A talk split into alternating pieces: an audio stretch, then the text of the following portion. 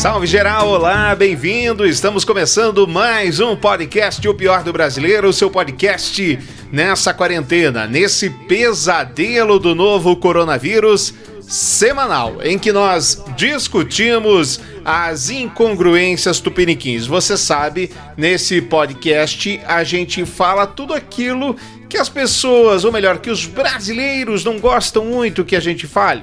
A gente, né, abre o jogo como é, como que tem que ser, tudo isso a gente fala. Para participar conosco é muito fácil.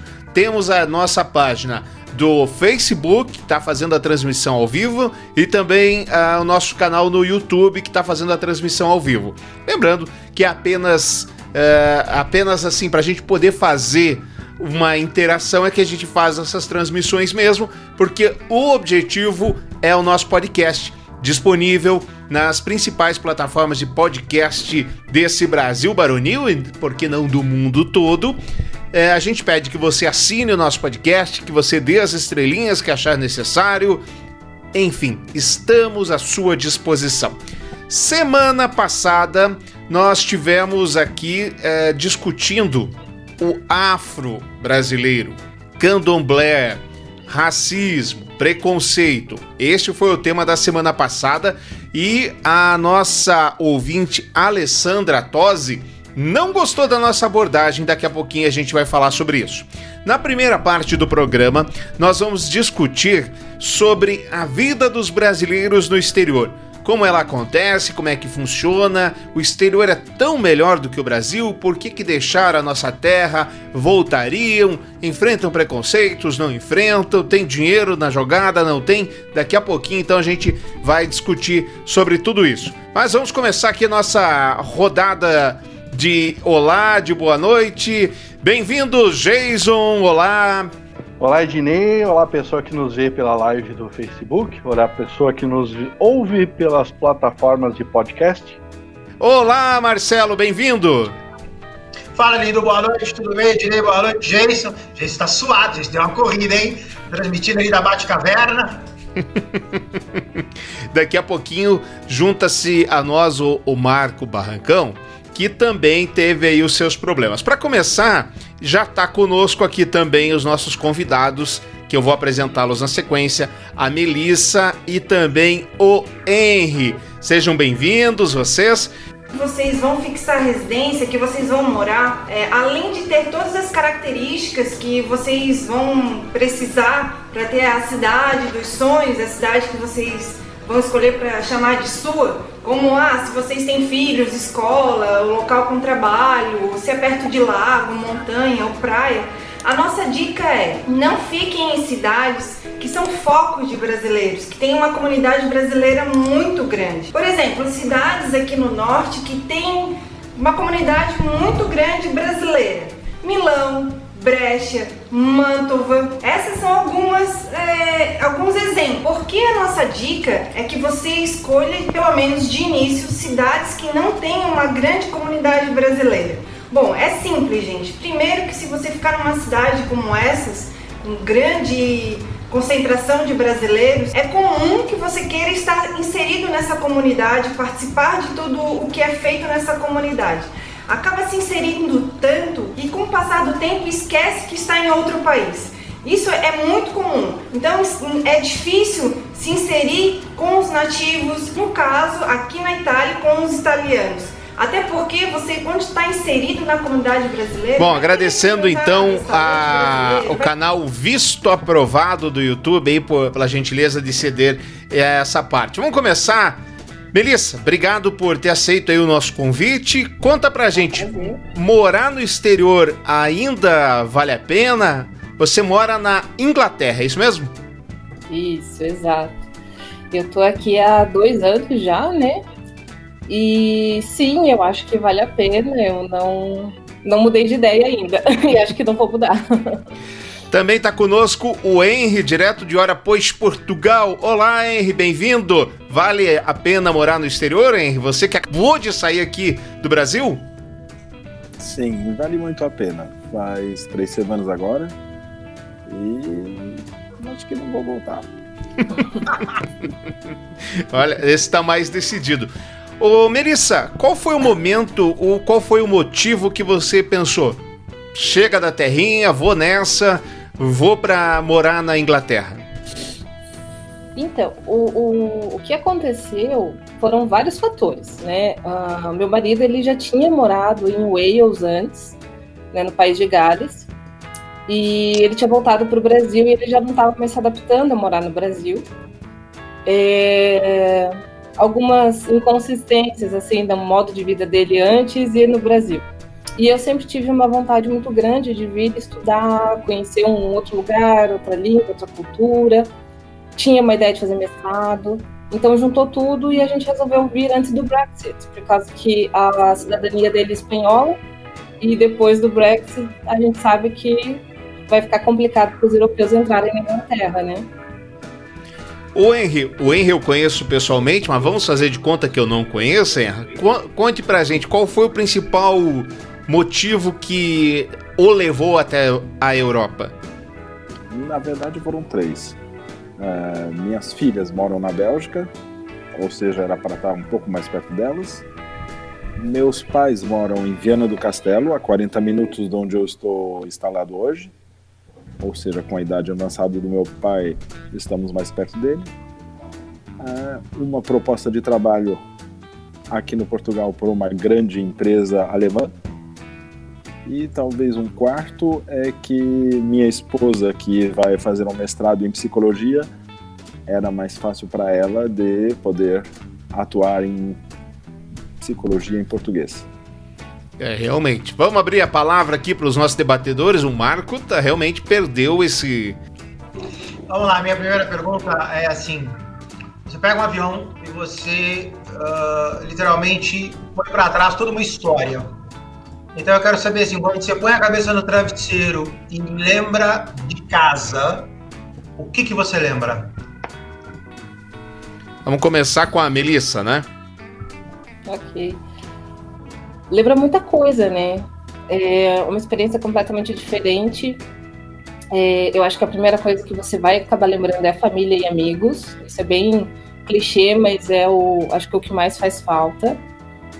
É, e você começa a valorizar algumas coisas que antes você não valorizava, porque você só começa a perceber que em outros lugares você não encontra aquelas coisas que são simples no seu dia a dia mas quando você tá fora, daí você percebe realmente esse valor. Às vezes coisas simples, sabe?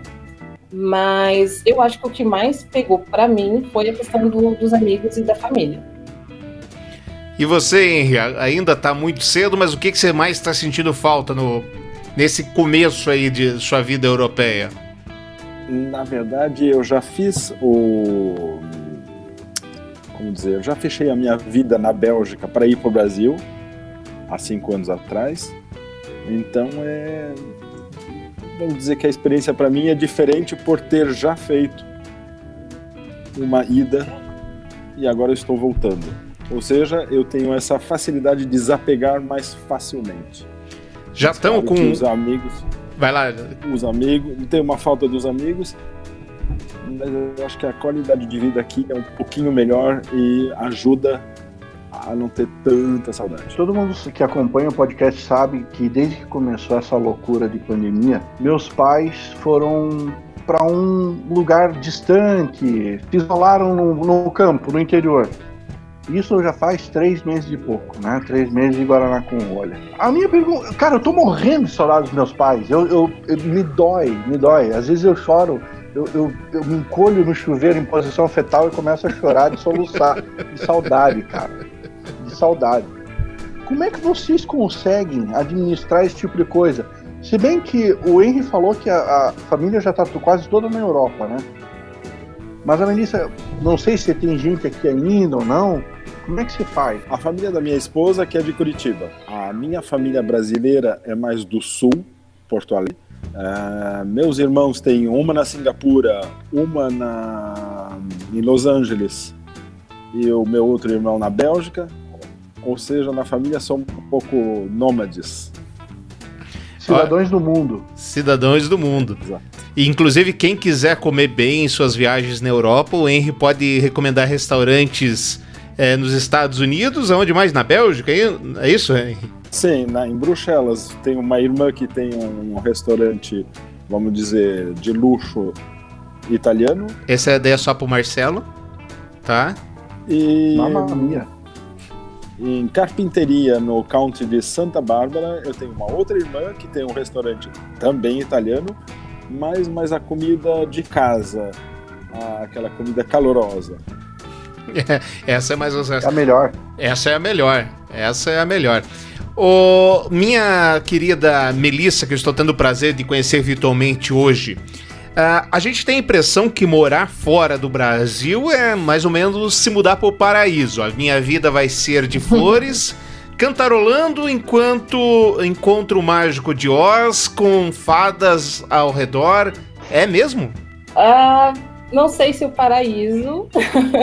tem muita coisa boa, tem muita coisa diferente, é difícil de comparar, assim. É, quando você chega, você tem algumas fases, você fica surpreso com tudo, tudo é muito legal, tudo é muito diferente, é, te atrai muito. É, depois, com o tempo, você começa a entender melhor como as coisas funcionam e você entende depois que também é um, um lugar que tem problemas também. Mas, se você for pensar no comparativo do da onde está o Brasil, às vezes você consegue entender que aqui sim tem muito, muitas vantagens, o dinheiro vale mais, você tem acesso à saúde, você é mais protegido, principalmente se você é mulher. Então, tem coisas que realmente fazem uma diferença grande. Assim. Eh, a gente sabe que agora o senhor tá, tá ganhando em euro, mas também tá gastando em euro, né? Eh, e o dinheiro talvez seja tenha sido o principal propulsor dos brasileiros fora a- a- que motivaram o brasileiro a sair do país, por assim dizer. Hoje já temos a questão de segurança, temos uma questão de cultura e o- outros outros interesses. Pelo dinheiro ainda vale a pena eu fazer essa aventura pelo mundo afora? Eu vou dizer que sim, como você disse, é, se ganha em euro, mas se gasta em euro. A diferença é sensível. Por exemplo, eu vou dar, dar dois exemplos. É, em Luxemburgo, o salário mínimo, mínimo é 2.500 euros. Porém, o que a gente chama de um T1, um apartamento um quarto, é, no centro de Luxemburgo, é quase 2 mil euros. Em Portugal, o salário mínimo está na faixa de 600, 800 euros, porém se acha é, moradas mais atrativas. Como me disse uma amiga belga um dia, é, com 2 mil, dois mil reais no Brasil você faz menos que com 2 mil euros na Bélgica. É, até porque você não pode ir com quem converte e não se diverte, porque isso é coisa de turista, né? Aí vocês têm uma outra vida. Mais alguma. Marcelo? Então, agora eu queria fazer a pergunta ao contrário, né? Assim, a- ela tem dois anos, né? Que você falou que você dá dois anos já. E o Henry já foi, já voltou, já conhece. Então eu quero que você me lembre, vocês me lembrem, uma vez que você pensou e falou assim: putz, quero voltar. Ah, essa pergunta é difícil. Mas, Mas é no sentido de que coisas inesperadas acontecem, né? É, quando eu cheguei aqui, uma coisa que eu não estava esperando era sofrer pre- preconceito. E isso aconteceu. E você não percebe como o preconceito funciona até você sentir na pele. E eu lembro assim que no Brasil, por eu ser mestiça, japonesa, pessoas me tratavam como se eu fosse inteligente, mais do que a média, tinha um estigma, assim. E aqui eu sofri o contrário. Primeiro que eles achavam que eu era chinesa, achavam que eu não era japonesa. Aí, quando eu falava que era brasileira, também achavam que eu não era brasileira, que não tinha cara de brasileira. E várias vezes me perguntavam assim: ah, mas eu achava que você tinha que ser negra. Eu, não, gente, não é assim, né? Então, em, algum, em alguns momentos você enfrenta esse, essa, essas situações. Não é maldade, muitas vezes, é falta de conhecimento, mas isso dá uma chocada. E comigo, quando aconteceu a primeira vez, foi o momento que eu será que eu fiz a coisa certa, né? Dá aquela titubeada. Mas passado uh, esse período de, de, adaptação, que é um período longo, acho que dois anos ainda não é o suficiente para adaptar rapidamente, assim. Acho que é todo um processo de, de, construir uma vida nova mesmo. Henry, acredito que você não tenha um exemplo desse para nos dar, ou tem? Não, é, na verdade, quando eu tava para chegar, é, todo mundo dizia: ah, cuidado do preconceito com o brasileiro e tudo isso. Porém, eu sou um pouco um brasileiro diferente, porque eu tenho passaporte belga. E no meu nome eu só tenho um nome francês. Então eu passo mais por belga que brasileiro. Porém, quando eu falo, todo mundo diz: Mas você é brasileiro? Você não tem nome de brasileiro, mas você fala com brasileiro. Então é muito, é muito diferente. Então, por ser diferente, até que eu não passo preconceito. Já conosco, Marco, querido Becker. Bem-vindo, Marco. Olá, olá, todo mundo. Desculpe, eu atrapalho aqui. Bom, quem tá na live já viu por que, que ele atrasou, né? Tá com a cara limpa, não tem, não tem fiapos para nos mostrar ali, deve ter sido isso. Marco, já que você acabou de chegar, vou deixar a palavra li, é, livre para você é, antes de passar para o Geiso. Quais são as suas dúvidas? Bem, a, a a gente sabe das medidas que cada governo tomou, mas aí para vocês, aquelas curiosidades. Ah, existiu uma conversa com, do governo federal, com o governo municipal, o governo estadual. Isso com se, relação ao Covid, que você está perguntando, né? Isso, isso mesmo, com tá. relação ao Covid, com relação à pandemia. Se, qual foi o trato do governo federal com o governo estadual e o governo municipal? foi acatado o que o governo federal estava falando? Existiu uma conversa entre, entre esses governos? Ok. então, a, a, o sistema político é um pouco diferente, né? Ah, mas basicamente assim, as decisões foram tomadas muito rápidas pelo, pelo primeiro-ministro. Né? Houve uma reclamação é, pública que muitas pessoas acreditavam que demorou muito para haver o lockdown, tipo, os números estavam muito altos. Mas assim que o ministro começou a tomar suas decisões, isso foi sendo repassado adiante para o cônsul, né? Que aqui a gente tem os, os cônsuls de cada área, de cada região. E isso foi agiu muito rápido. E assim, não, não teve, por exemplo, aqui onde eu tô é Hampshire, Uh, não teve como o, o, a área de Hampshire é, não, a gente não vai fazer distanciamento social. Não, tipo, vocês vão fazer e é isso, sabe? É, todo mundo dois metros de distância, todo mundo usando álcool em gel, vai entrar no ambiente, vai acontecer um procedimento já com um protocolo pronto, é, tudo muito organizado, assim. É, óbvio que sempre tem os seus problemas, não é perfeito, mas eu achei muito coeso toda a ação por parte do governo. Acho que expliquei. Acho que sim. E aí, sim, e aí em Portugal, como é que foi, Henry? Então, eu quando eu cheguei há três semanas, estava recém saído do Brasil quando estava pegando forte. E eu tinha um sentimento de liberdade, porque estava como aqui na região de Viana do Castelo, onde eu estava os primeiros 14 dias. Todo mundo saía sem máscara, o que me pareceu um pouco assim: será que eu posso sair sem máscara? É, será que eu não vou pegar? Bom, quando a minha esposa chegou há duas semanas atrás, ela já foi mais proteção, porque a gente está mais saindo, vendo apartamento, pegando transporte público. Porém, o que me foi dito e o que eu vi, todo mundo obedece. Quando tinha que ficar em casa, todo mundo ficou.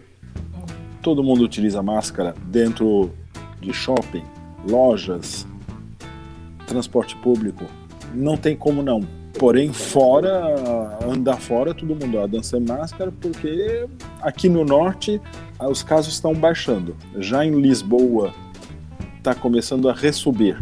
Mas teve uma festa ali num, perto do Algarve, onde teve contaminados e diretamente fecharam escolas, fecharam os bares, fecharam restaurantes, direto e todo mundo obedece. Então, a minha dúvida é a seguinte: eu tenho alguns amigos que realmente debandaram.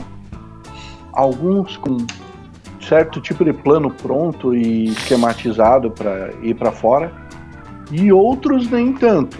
A dúvida é a seguinte: é, vale a pena e é muito difícil você, tipo, dar uma. meter o louco e sair fora e falar: vou morar em outro lugar. Qual é o grau de dificuldade para começar do zero num, num país estrangeiro? É, eu ia dizer que a gente se preparou muito, é, porém, chegando aqui, você tem que fazer o NIF, que é o CPF. Bom, acho que durante a pandemia deve ser diferente de quando não é a pandemia. Isso tudo legalmente falando, né? Totalmente, totalmente. Então, chegando aqui, para fazer o número, que sem o número fiscal você não faz nada. Mas para ter o número fiscal tem que fazer um agendamento. Para marcar o agendamento tem que chamar um número. Para chamar o número e se atender, você tem que ter um número. Se você não tem um número, eles não te atendem. E são um pouco grosseiros.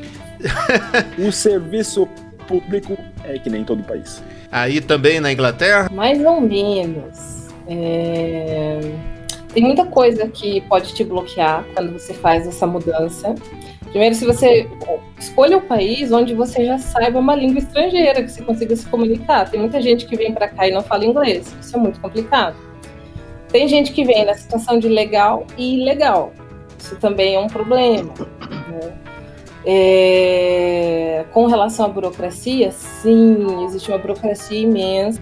É, para mim é muito chato, às vezes, porque eu não tenho o passaporte europeu como o nosso colega, né? Então, o meu passaporte é brasileiro.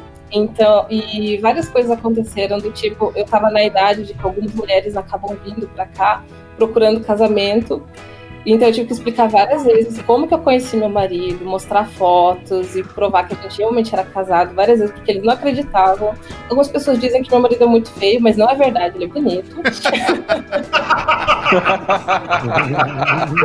eu garanto que a mãe dele também tem a mesma opinião que você. Eu falar várias vezes que o nosso casamento era verdadeiro, ele era forjado. Então, sim, a burocracia é muito chata às vezes. E parece que não faz sentido, porque você tá vindo aqui certinho, tem todos os documentos, consegue fazer um revive da sua vida inteira. Mas o pessoal questiona várias vezes e é bem burocrático. Agora, eu vou dizer que vai lá eu posso já adiantar um, pouco, um pouquinho mais, adicionar um pouquinho mais. É, estávamos é, preocupados para a entrada da minha esposa com a pandemia. Portanto, tínhamos todos os documentos, mas não tinham residência. Uhum. E é uma coisa que estava pegando. E quando ela chegou, mostrou a certidão de casamento, meu, a capa do meu passaporte belga, não perguntaram mais nada. Você tem privilégio. Desse lado passou. Você tá com privilégios, Henrique. Não, aí eu acho que entra naquela, naquela velha discussão que a gente teve uma vez aqui da fila do metrô. A fila grátis e a fila que. Sim, que né? tem que pagar. E que tem fila. Que tem que pagar, é. Tipo, se você vai fazer certo, por que você vai fazer o errado? Exato. Eu acho que lá na, na Europa eles devem prezar um pouquinho por esse lado, não? Se tá tudo certo, entra certo? E acabou. É, mais ou menos, né? Tem muitos casos de, de brasileiros é, retidos na Europa, principalmente em países como a Espanha, por exemplo, que a, a pessoa vai com tudo, toda a documentação certinha, mas aí a, até a Melissa chamou atenção, tem muita coisa errada, brasileiro fazendo coisa errada, tráfico de mulher para Espanha tem muito, e as autoridades pegaram e acabaram barrando muita gente é, é, na Espanha. Crianças, eu prometi para eles que a gente ia demorar meia hora nessa conversa, então não podemos nos alongar muito mais. Então, Marco, você que chegou agora, vou dar mais uma palavra para você. Tem mais questões para os nossos convidados? Obrigado. Eu, eu vou eu vou de volta na pandemia, porque ela me trouxe diversas curiosidades. Certo. De, de como o brasileiro age aqui e como é no exterior pela visão de brasileiros. Aí acabou o papel higiênico, como aqui no Brasil, ou houve uma corrida frenética e louca para acabar com tudo e não deixar para o teu vizinho? Eu quero aproveitar, pegar um gancho. Conta pra gente é, de vocês qual é a realidade do serviço de saúde de vocês. Porque aqui no Brasil a gente critica muito o SUS, porém é grátis, né? Você, eu tenho um colega nos Estados Unidos que era para estar tá participando hoje, mas ele estava no Brasil estava voltando, ele não pôde participar. Ele me contou que é, ele tem dois vizinhos, um vizinho dele é, pegou o Covid e tinha o seguro de saúde. Foi atendido no melhor, tudo com tudo do bom, do melhor que aconteceu, beleza? Se curou e beleza, estamos conversando. Outro também pegou o Covid, só que não tinha seguro de saúde. Foi tratado, tudo beleza, com o melhor que tinha, só que está devendo 127 mil dólares pro hospital. Como é que é o, o, serviço de saúde de vocês, Melissa? E também a pergunta do Marco sobre papel higiênico. então vamos lá.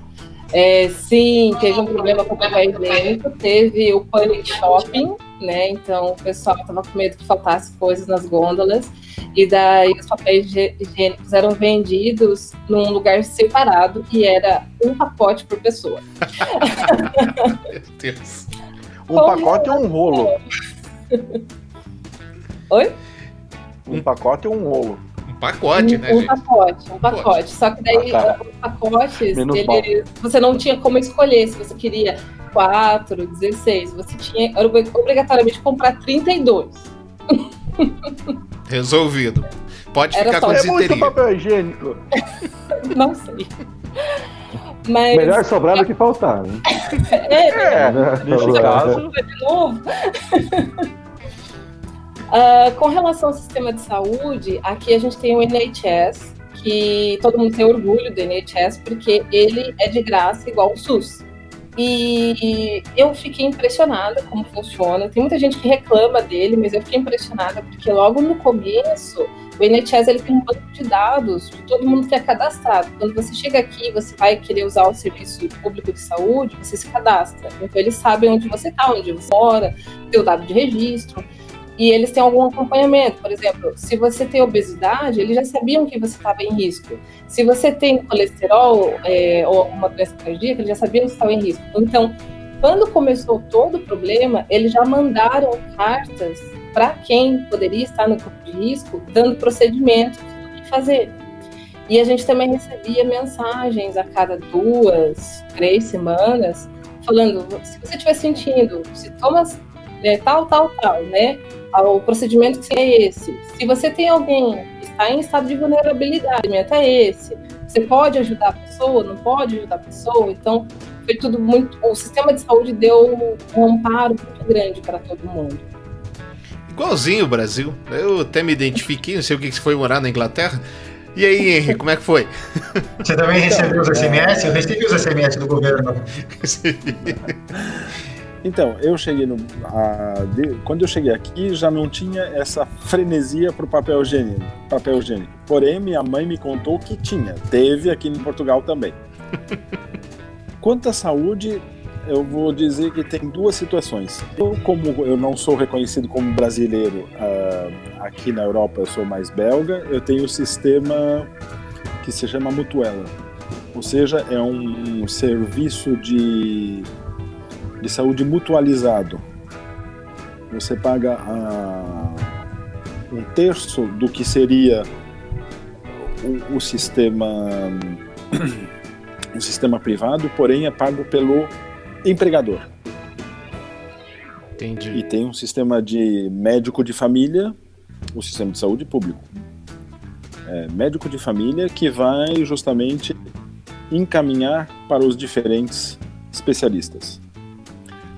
Como brasileiro, você tem o formulário PB13, que agora é PB4, o SEDAM.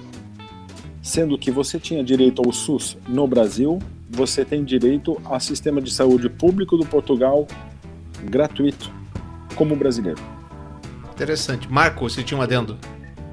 Eu só queria, só para encerrar, umazinha que não pode faltar. Uhum, vai lá é, qual é a, a, a visão que o português e o inglês têm do Brasil com relação à, à pandemia? Né? Qual é a visão que vocês têm aí? É muito ruim. é muito bom. Eu, não, ótimo. Eu vou, eu vou dizer, não é de rir. é, é, é, muito triste e pesado. É, digamos que estamos. Eu, aí na Inglaterra também, eu, Melissa? É bem complicado. A gente, como a gente tem lockdown, eu não tenho falado com muitas pessoas, né, muitos amigos daqui, mas antes até de ter tido a, a, questão da pandemia, muitas pessoas perguntavam por que vocês elegeram o presidente que vocês elegeram e era difícil explicar. Agora, com a pandemia, é mais desafiador. Sempre, todos, pra... todos disseram aqui, todos disseram aqui, mas vocês têm um problema com o presidente. dá para treinar bem o inglês, viu? Algumas pessoas me perguntaram, mas você conhece alguém que votou nele? E você, então... então, então. Marcelo, quer fazer uma, uma saideira? Na verdade, é, eu acho que é uma coisa bastante interessante que a gente pode, vocês podem ajudar a gente a entender. É assim, é, tem a questão do preconceito, tem a questão do deslumbre de chegar, né, num, país diferente, tem as dificuldades e tal. No final das contas, se você fizesse de novo, o que, que você faria diferente do que você fez quando chegou aí? Hum. Hum. Com relação ao que eu faria de diferente, talvez por eu ter chegado e ter ficado pensando o, como que eu, que, eu, que eu ia me ambientar nesse lugar completamente diferente, eu talvez tenha me mostrar menos. Eu acho que se eu viesse de novo, eu ia chegar, é, sou brasileira sim, sou mestiça sim, e se alguém tiver problema com isso, é problema seu, não é meu, sabe? Porque eu cheguei muito mais, tipo, não, eu vou ouvir, eu vou me adaptar, eu vou entender, eu vou. vou Comedida. É, hoje eu acho que não, não vale a pena, sabe? É, as pessoas elas têm que entender antes de julgar, sabe? Então, assim, Brasil é um lugar que tem seus problemas, mas é um lugar de gente muito boa, muito trabalhadora e ninguém tem o direito de julgar ninguém. Que bonito, viu? Gostei. Eu teria vindo, eu teria vindo antes. Muito gente bonita, trabalhadora, mas eu teria vindo antes. é, porque eu vou dizer que se, se tem uma coisa que você sente segurança na rua. Hum, é, eu estou aqui com um horário é, de trabalho de 7 horas às 4 horas da tarde. Com o, o horário de verão aqui, você tem claridade até as 9 horas da noite. Então é das 4 da tarde até as 9 da noite, você pode andar na rua. A gente já voltou de metrô às 10 horas da noite, de um lugar bem remoto, quase a meia hora da onde a gente está hospedado, sem nenhum problema. Mas quando eu digo nenhum, nenhum. É. Aqui no Brasil, igualzinho. Igualzinho. Eu não sei por que vocês se mudaram. Eu só vejo o Brasil aí. Tem uma diferença, né? Porque eles têm lá, a gente tem aqui. para encerrar, gente, para encerrar. 90% das pessoas que estão nos ouvindo não vão ter as oportunidades que vocês tiveram de ir lá legalmente, de, de conseguir um bom trabalho, de ter formar uma família, de conhecer coisas novas e elas vão para trabalhar e vão ilegalmente. Vale a pena ou não, Melissa?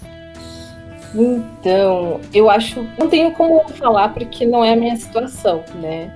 Eu uhum. conheço brasileiros que vieram nessa condição e foi muito sofrido muito sofrido porque a injustiça e às vezes o problema de racismo, enfim, vários preconceitos, é outro número e é muito mais complicado. É, já vi pessoas que vieram legais e foram presas é, não por ser ilegal, mas acusadas de crime que não cometeram. Então, simplesmente pelo fato de ser uma pessoa de fora, ser um imigrante, então é mais fácil. É para ter uma ideia, assim, eu estou falando agora do NHS, que é o acesso à saúde que todo mundo tem. Se você vem ilegal, você não tem esse acesso. E daí você vai sair daquela conta de zero para como o outro rapaz lá, que é uma conta absurda que não tem como pagar. Uhum. Então, só por, só por, esse exemplo, você já meio que pondera, né? Você vai vir, você vem com seu filho, seu filho fica doente, o que você faz? Então, é complicado. E aí, não dá pra dizer, não faça isso, porque você não sabe a situação de ninguém. É, é com, com... Mas, mas é complicado. Eu diria cada um, cada um. Se, se tem possibilidades é, legalmente, tem que fazer os cálculos e tem um momento que tem que se dizer, bom, eu vou. Porém, se, tem, se você é jovem, se você quer estudar, tem um visto estudante, eu acho que vale muito a pena para abrir a, a, mente. Sim. É, acho que Isso o caminho sim. de estudar é o melhor caminho. Porque se você depois consegue um visto de trabalho e, e consegue um, um certo, eu não sei em Portugal, mas aqui eles falam um certo, você acaba ficando é, de maneira legal. Vir ilegal. Eu não faria é, eu também não faria e não, não, não faria, não falaria para ninguém faça isso, sabe? Mas não, como, como é, falou. Já diria Pablo Neruda, eu sei que é minha casa porque eu posso bater na mesa e gritar. Cara, gente, eu quero agradecer demais, Henry, Melissa, a presença, a participação de vocês, Henrique. Eu tenho certeza aquele que, aqueles que estão nos ouvindo. E sempre espero poder contar com vocês. Eu só entreguei com oito minutos de atraso. É, aceitável, né? Fala aí. Eu diria uma coisa. Se Perdão, vocês querem ter põe essa na minha conta, viu? Se vocês querem ter uma outra visão do Portugal, talvez convidar a minha esposa. Ah, é? Que ela vai dizer, ela talvez ela vai ver outra coisa que eu não vejo por justamente ela ser o passaporte brasileiro mesmo brasileiro. Muito bom. Nos próximos programas, então, já sabemos quem convidar. Gente, brigadão, viu? Nós conversamos aqui, então, com o Henry. Como é que, como é que pronuncia o teu sobrenome, Henry? Niquez. Niquez. Mas é chique demais. E, e o teu, Melissa? Melissa Yoko Soabe. Yoko Soabe. Nós conversamos então com a Melissa e com o Henry, que falaram pra gente como é que é essa vida de viver no exterior. Você está ouvindo o pior do brasileiro, seu podcast nessa quarentena, seu Marcelo, semanal, porque ele é quinzenal. Normalmente, em que nós em que nós discutimos as incongruências tupiniquins, tudo aquilo que a gente faz, tudo aquilo que a gente fala, mas que dá uma vergonha danada de admitir, de falar, nós estamos discutindo por aqui. Agora, Vamos com o nosso quadro temático número 2. Polêmico, tenho certeza que vai dar polêmica. Tenho certeza que vocês vão falar: Ai, Ednei, essa tua opinião é um absurdo, não sei o que, biriri. certeza, eu conheço vocês. Vocês são desse tipo aí. O Tramujas hoje não quis nem aparecer vocês perceberam por conta desse tema. Eu me recuso a discutir esse tema. Caio Coppola já apanhou por esse tema. Então, é por conta disso mesmo que a gente vai discutir. Soltar ou não presos por conta do Covid-19? Vamos acompanhar uma reportagem do Jornal da Band falando sobre isso. A homenagem foi feita ao agente penal que morreu vítima da Covid-19. Francisco de Souza, de 45 anos, trabalhava no presídio da Papuda, em Brasília, um dos maiores focos da doença no sistema prisional brasileiro. São quase 700 casos entre presos e funcionários. Em um mês, a cerca de 500% nas cadeias do país. 40 agentes penitenciários já morreram por coronavírus. De acordo com dados do Departamento Penitenciário Federal, são 1.384 casos confirmados de coronavírus nos presídios. 45 mortes foram registradas nas cadeias brasileiras, a maior parte em São Paulo e no Rio de Janeiro. Só que a testagem nas penitenciárias é baixa, não chega nem a 1%. A preocupação das autoridades é que o aumento dos casos provoque reações dos presos, como rebeliões e fugas. Para evitar um cenário caótico, o Superior Tribunal de Justiça mandou libertar presos dos regimes aberto e semiaberto por causa da pandemia em Minas Gerais. Eles vão cumprir a prisão domiciliar. A decisão contempla os detentos que tiveram o trabalho suspenso nos últimos meses, mas os casos vão ser analisados individualmente os casos que forem recomendáveis, de que se possibilite a soltura, de acordo como determina ou de acordo como recomenda o Conselho Nacional de Justiça, que seja efetivamente bem analisado, caso por caso, detidamente, e não colocando-se gente muito perigosa na rua, como já tantas vezes aconteceu. E aí, gente? Libera ou não libera, meu querido Marco? Ah, não sei, não é bem, não é bem assim, sabe, gente? Hum, como é que Eu é? acho que o, a progressão de pena do, pro, pro preso do regime semiaberto, por exemplo, eu acho que é válido. Porque esse é um grande potencial de agente transmissor, porque ele vai estar indo e voltando, trazendo de fora para dentro e de dentro para fora. Então eu acho que isso aí realmente tem que progredir. O CNJ é, fez a recomendação para que não soltassem presos de crimes, é, de crimes hediondos, né? Como líderes de facção também, mas isso está acontecendo. Aqui no Paraná mesmo foram soltos até a última último dado que eu tenho, de 2.500 presos. Mas nesse meio está tendo estuprador, é, teve líder de facção criminosa que foi solto, certo? Por estar em grupo de risco um por ser hipertenso, outro por ter 60 anos. Ah, mas me desculpe. Aí eu não aceito, aí eu não acho legal. Eu acho que esse cara tem que continuar preso. Quantos que vão sofrer lá fora por causa da, da soltura dele? É, então, realmente. minha opinião é essa. Acho que o regime semi-aberto tá tranquilo. Agora, outros presos já não. Eu, eu acho que é, tem uma discussão lá no meio do caminho. Bom, primeiro, respondendo a nossa pergunta de forma objetiva, não, ponto. Tem que dar uma resposta. Ok. É, então a resposta é não. É, eu estou lendo aqui, é, detento, estupra e mata jovem após sair da prisão em razão da pandemia. Então, a questão aqui, ela é a mesma questão é, do piniquim, né, que já faz parte da nossa cultura, que é assim, eu não tenho como resolver o problema, eu faço qualquer coisa. Então, não é porque eu tenho uma possibilidade de é, é, que o preso fique mais exposto ou vá ter Covid, etc. Ou seja, ao invés de tratar o problema, eu vou lá e solto o cara.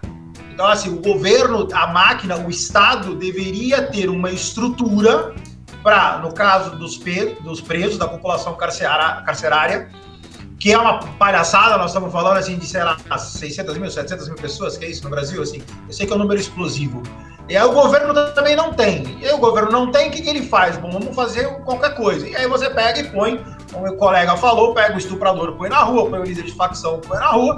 E aí esse cara vai lá, e ao invés dele morrer, ele vai lá, mata alguém e destrói uma família inteira. Então, na verdade, aí o que, que é? É a teimosia do Estado, é a burrice do Estado, é a ineficiência do Estado, que não faz o que tem que fazer, e aí, para resolver o problema, faz uma cagada. Então, todo respeito, não, cara, não vai soltar, entendeu? O Estado tem que cuidar, é dever do Estado. É, isso é a Constituição. É dever do Estado cuidar daquela vida. Agora, é. vai soltar para estuprar e matar uma menina de 18 anos, um cara que saiu. Não. Não. Jason, querido. Jason, querido, e aí? É como, como o entrevistado aí da matéria falou: cada caso é um caso.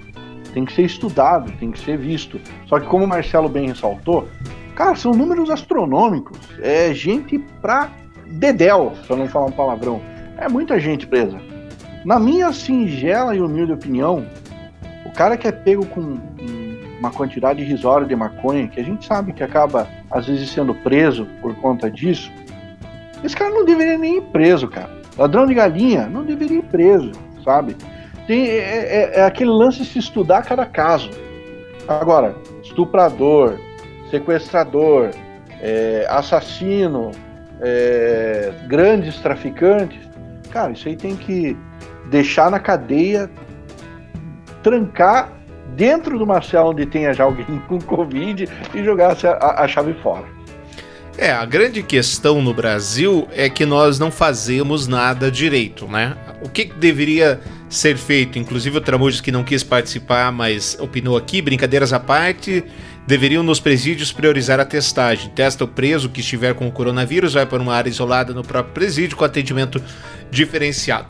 O Marcelo tem razão, o Estado ele é responsável pela vida dos presos. E é ponto. E é ponto. Então as coisas que acontecem lá dentro com o preso são, ou deveriam ser, né? É, ou são ou deveriam ser é, prioridade do Estado. E o Estado deveria pagar caro por aquilo. Agora, quem comete delitos, ele se coloca numa posição de que em algum momento alguma coisa pode dar errada. E entre elas o cara tá preso entre quatro paredes com a Covid rolando. Aí a questão. Agora, também para polemizar um pouco mais esse ponto. Tem muito ladrão de galinha preso que não deveria que não deveria estar na prisão. Isso é claro. Isso é fato. E para mais mais pimenta na nossa discussão. Se o Brasil seguisse o protocolo que é mundial e que não, evidentemente não é seguido não só pelo Brasil, mas sei lá, pela maioria dos países em desenvolvimento subdesenvolvidos do mundo, você estaria em um completo estado de distanciamento social. Você teria uma cela é, para uma ou duas pessoas no máximo, dois metros ali separado, segura a galera enquanto tá rolando a pandemia e ponto. Mas esse fato, meu querido Marcelo, não acontece. Em algum momento a gente vai começar a cumprir a lei ou é pouco provável enquanto nós estivermos com a, a, a verborragia de que preso bom é preso morto, ou bandido bom é bandido morto? Que eu acho errado, né? Eu acho que isso é uma, é uma, é uma bobagem suprema, é uma ignorância estúpida falar uma bobagem dessa. É, agora, eu sinceramente não quero ser muito é, fatalístico, não, mas eu acho que é muito pouco provável que isso vá acontecer, entendeu? Assim, o Estado ele, ele é ineficiente, a gente sabe, o nosso Estado é ineficiente, assim como todos, né? O colega falou de, de, de, Londres, o colega falou da Europa, da Bélgica, isso é assim, todos têm os seus problemas, aqui a gente tem é, os nossos, né? É, e eu acho que para chegar nesse ponto que é, é, tomando como paralelo, né, o sistema prisional americano, essa coisa das células, assim, é, é outra realidade é outra realidade financeira, é outra realidade cultural, é outra realidade política, é outra realidade é, cultural. Então, assim, você tem uma estrutura hoje que trate o preso com dignidade, até porque a, a lei é clara, né? Assim, o preso ele deveria ser retirado da sociedade para passar por um processo de reintegração social. Aqui no Brasil acontece o contrário, né? o cara sai, é, desculpa, ele entra com mestrado e sai com PhD. Né? Então, assim, aqui é o contrário. Então, na verdade, você dá esse tipo de estrutura. E aí, quando o Estado se vê obrigado a resolver um problema de saúde, e não é um problema de dinheiro, porque o Brasil não tem problema de dinheiro para isso, né? o problema é que isso é, é, é, é, escorre na corrupção, que a gente sabe que tem, mas não é um problema de dinheiro para nós, entendeu? O Estado ele é ineficiente e incapaz de cuidar da coisa da forma certa. E aí fica fazendo esse puxadinho e aí dá no que dá, entendeu? Então, assim, eu acho muito pouco provável esse sonho seu aí de que isso um dia vá acontecer. Agora, Marco, por outro lado, nós temos aí 40 presos, é, 40 agentes penitenciários que já morreram, que eles estão lá enfrentando o tal do Covid. Será que não é o caso de dar prioridade para os presos na testagem? É o caso de dar prioridade para os presos na testagem e de dar o EPI para o guarda né, para o policial, para o agente penitenciário. É a mesma coisa, morreu médicos, morreu, então as pessoas estão em contato. Né? É, infelizmente é o ônus da, da, da, carreira de cada um. Mas, EJ, eu, eu, queria deixar uma pergunta aqui, que é uma das coisas que mais eu fiquei pensando quando eu li essa, essa matéria. É, e isso não vai abrir um precedente, já com jurisprudência, para frente, por exemplo, deu um surto na penitenciária de Londrina, de sarampo. Isso não vai abrir um precedente para toda hora ter alguma coisa em preso sendo solto, porque já existe uma, uma, uma, uma, precedência, já existe uma jurisprudência. Então, isso eu acho que o problema, esse legado que a gente vai levar é muito maior ainda. É, e é bastante complicado porque o Covid é hoje e amanhã é outra doença. Você tem toda a razão. Né? Você tem toda a razão. E assim, gente, tá coberto de razão. A prisão é o seguinte, meu querido, você fez porcaria aqui, então vou te tirar da sociedade, vou te educar de novo, aí se volta a conviver em sociedade, né? Fala, Jason. Uma das poucas coisas que eu vi o Bolsonaro falar e que não tem como negar, ele tem razão, é não quer ir preso, é só não roubar, não estuprar e não matar. Pronto, você não vai preso. Só não fazer as coisas erradas, você não vai preso. Não quer correr risco de pegar um Covid na penitenciária? Não faz cagada. É, é, é, é dois mais dois, que é quatro. É simples. É, por outro lado, nós temos um, um, número bastante razoável de pessoas que estão na cadeia sem dever ou sem precisar. Né? Então, há os dois lados da moeda. Mas deixa eu trazer aqui para nossa discussão: as prisões brasileiras registraram no início de junho um aumento de 800% nos casos de infecção pelo novo coronavírus em relação a maio, segundo o balanço divulgado pelo CNJ. A situação preocupa especialistas em segurança porque apenas 1% da população carcerária brasileira, a terceira maior do mundo, foi testada para a doença. Isso aponta que mesmo com o avanço acelerado registrado recentemente, a subnotificação de casos pode esconder uma realidade mais grave nos presídios do país.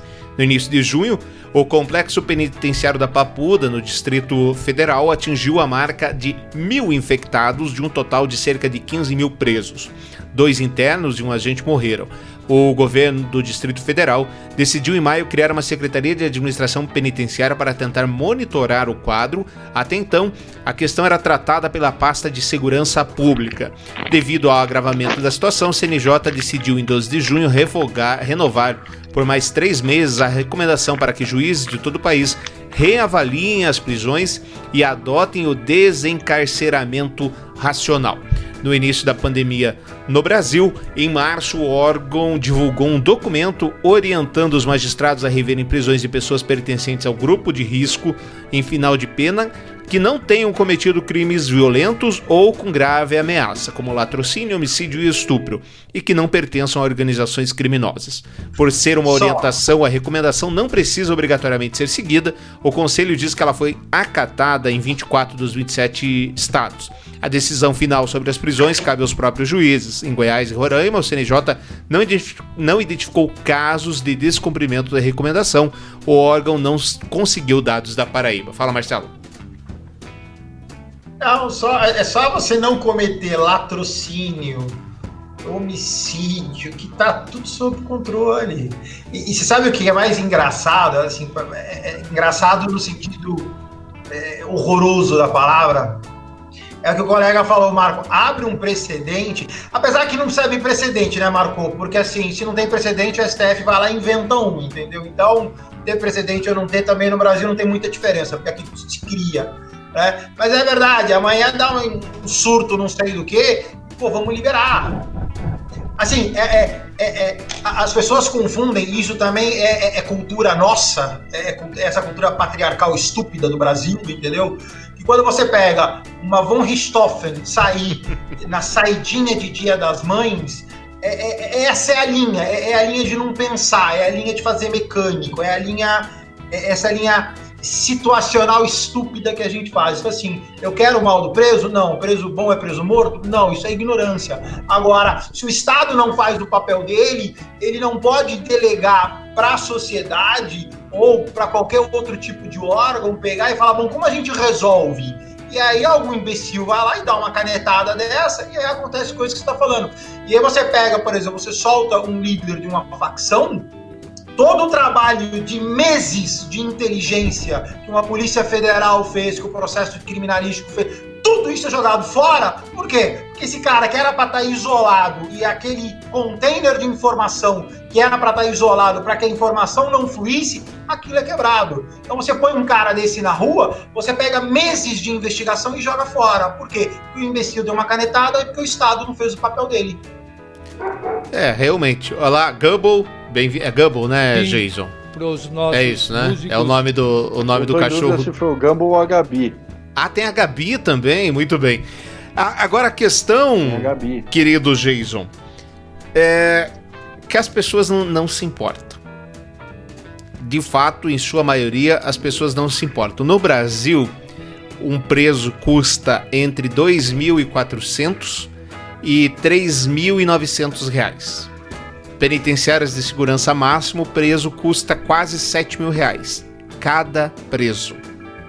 Cada preso. Com esse dinheiro, qualquer cidadão do mundo, do Brasil, conseguiria dar uma qualidade de vida maravilhosa para si só. Só, para a pessoa. Se eu tô sozinho, não tenho filho, não precisa, né? Você consegue ver. Agora aqui no Brasil, com essa massa carcerária gigante, a gente não consegue ter o mesmo padrão. O fato é. Eu e, e não sei se vocês concordam. A sociedade em si prefere ver o problema morto. Esse é o fato. Ou estou falando bobagem? Eu, eu, eu com 7 mil alugo meu apartamento, fico com um pedaço de pau na porta esperando o cara sair, entendeu? Eu, por mês, eu fico lá, eu faço. Pelo amor de Deus, né? A gente seria cômico, olha, se, se não fosse trágico, certo? 7 mil reais por mês. Sabe? E você vê, não reabilita ninguém. Não reabilita ninguém, sabe? Não, não recoloca ninguém com, com segurança na sociedade novamente.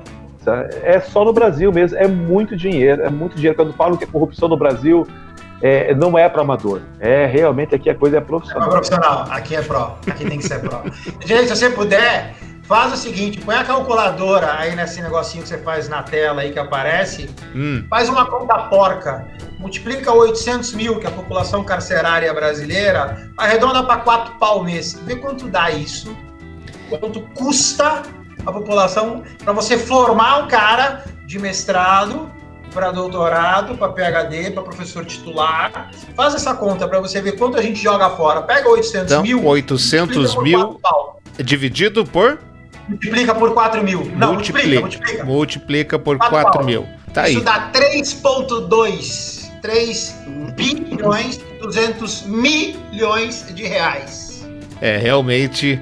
É dinheiro que, olha, Faz a conta. não Mês. tem. Não, não, não- Mês. Mesmo. nem que a gente tivesse umas quatro reencarnação não dava pra gastar, viu? Então, cara, é isso aí. Agora. Pois é, aí, aí que Não, tá, não gente. Eu falo, eu falo aqui na- nas opiniões, que por isso eu digo que todo mundo vai me xingar, é que o brasileiro em si, e não no sentido machista da palavra, aliás, falei com ela sábado, não no sentido machista da palavra, é, o brasileiro não tem culhão de tomar decisão. Esse é o fato. O brasileiro não tem culhão. Então, se a gente quer que, que os presos morram, faz a lei. Preso vai morrer. Matou, morre.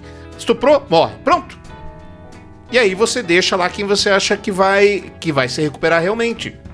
O brasileiro não tem culhão. Ah, deixa eu ver, olhar aqui esse, esse tanto de droga é traficante. É, o outro vai lá, olha, hum, esse aí é preto, hum, traficante com certeza e também é chefe de quadrilha. E assim a gente vai, é tudo na cara, é tudo no jeito de ver, no jeito de falar. A gente vai Mas chutando. no Brasil. Mas no Brasil não é o traficante que vai morrer. Matou, tá Não. morto. Não, quem, Não. Vai, quem vai morrer é quem, tem, quem não tem dinheiro, Exato. né? Como sempre. Né? Então o, o problema do Brasil é muito maior. é, ele- se fosse fácil, assim, você falasse, tem pena de morte. Beleza. Mas aqui só morre quem não tem dinheiro. né? É complicado, viu? É bastante complicado. Bom, queridos, algo mais a tratar desse tema que é pra gente ficar dentro do horário? Alguma coisa que a gente não falou, Jason? É só fazer um programa só disso. Dá, com certeza. É bem, bem difícil uma questão dessa. E assim, gente, não tem mocinho nessa história.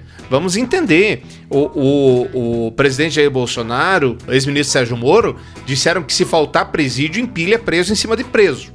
Palavras oficiais deles. E aí o pessoal da, da, da esquerda, capitaneado aí pelo PT, sentou o pau, ah, não sei o quê. Mas quando tiveram lá, não mudaram a situação em um milímetro. E ficaram 16 anos lá. Antes deles, tivemos 8 anos do, do Fernando Henrique, que não fez também nada. A gente não faz, a gente só faz remendos. Tem penitenciárias, sabe quantas penitenciárias no Brasil inteiro são privatizadas, querido Jason? Quantas? Sabe, querido Marcelo, quantas Não são privatizadas? ideia. Não? Não? Uma. No Paraná, que é em Guarapuava. E eles vão Funciona desprivatizar. bem? Não. Funciona bem? É, Depende do que você chama de funciona bem. Ela cobra, ela cada preso custa 3.800 reais. Só que os presos lá tem limitação de número de presos, cada preso tem a sua cela individual, eles trabalham, daí com o trabalho eles devolvem um pouco para a sociedade e assim por diante. E se você pega o exemplo, eu sempre falo aqui que a gente adora imitar os Estados Unidos. Nos Estados Unidos, grande parte, não todas, é o que é um erro, grande parte dos estados adotam é, o trabalho prisional, que é considerado a nova escravidão, né? A escravidão moderna. Porque há um monte de denúncias e um monte de provas de pessoas que são presas para aumentar a. Tem um documentário no Netflix sensacional. Tem. Eu esqueci o nome agora, que era o seguinte: tinha um esquema de corrupção entre o promotor e o juiz e o dono da penitenciária, que não era penitenciária, era para jovens e adolescentes lá, para o quanto mais jovens e adolescentes presos, mais a penitenciária ia ganhar. Daí eles rachavam a grana. Então é tudo muito complicado nessa história toda. É muito complicado. Não há o denominador comum, mas também não há coragem de se tomar decisões diferentes. Bom, se vencemos esse tema, você está ouvindo o Pior do Brasileiro, seu podcast nessa quarentena semanal em que nós discutimos as incongruências tupiniquins. Para participar conosco, assine nosso podcast, comente. Se você tem o Anchor, que é uma, um dos agregadores. Você pode, inclusive, mandar o, sua mensagem em áudio. Agora, queridos, na semana passada, nós conversamos sobre candomblé, sobre uh, uh, religiões de matriz africana e etc. Nós recebi um e-mail. Eu normalmente, vocês sabem, não leio e-mail aqui porque é tanto mimimi. É aquele cara de esquerda, ai, vai não sei o quê. Ah, o Bolsonaro é o filho da. Não leio, né? Tudo mimimi. Mas eu sei que achei conveniente trazer para nós aqui. Bom dia, Ednei. Escrevo para sugerir a redação, a reflexão sobre o uso da imagem. E aí é conosco, Jason. Especificamente sobre a escolhida para o podcast O Pior do Brasileiro, a macumba da intolerância que nos leva à reflexão do Ventral Will Winter, que é a thumb, a fotinho do nosso último episódio. A capoeira e a religião vai no Deezer sabe que todos os episódios nós temos um nós temos uma thumb, uma capinha diferente, né? Que é para ajudar a dividir uh, os episódios, etc. E fazemos uma frase de provocação. Uma frase que não tem sentido. A macumba da intolerância que nos leva à reflexão do Ventral Winter. É o quê? Não quer dizer nada essa frase. Uma frase de provocação e uma imagem totalmente montada dentro do contexto do programa que não tem contexto nenhum. Exatamente. Verdade, né? assim, a gente fala de tudo que. A frase mostra tudo que a gente já falou durante o programa, né?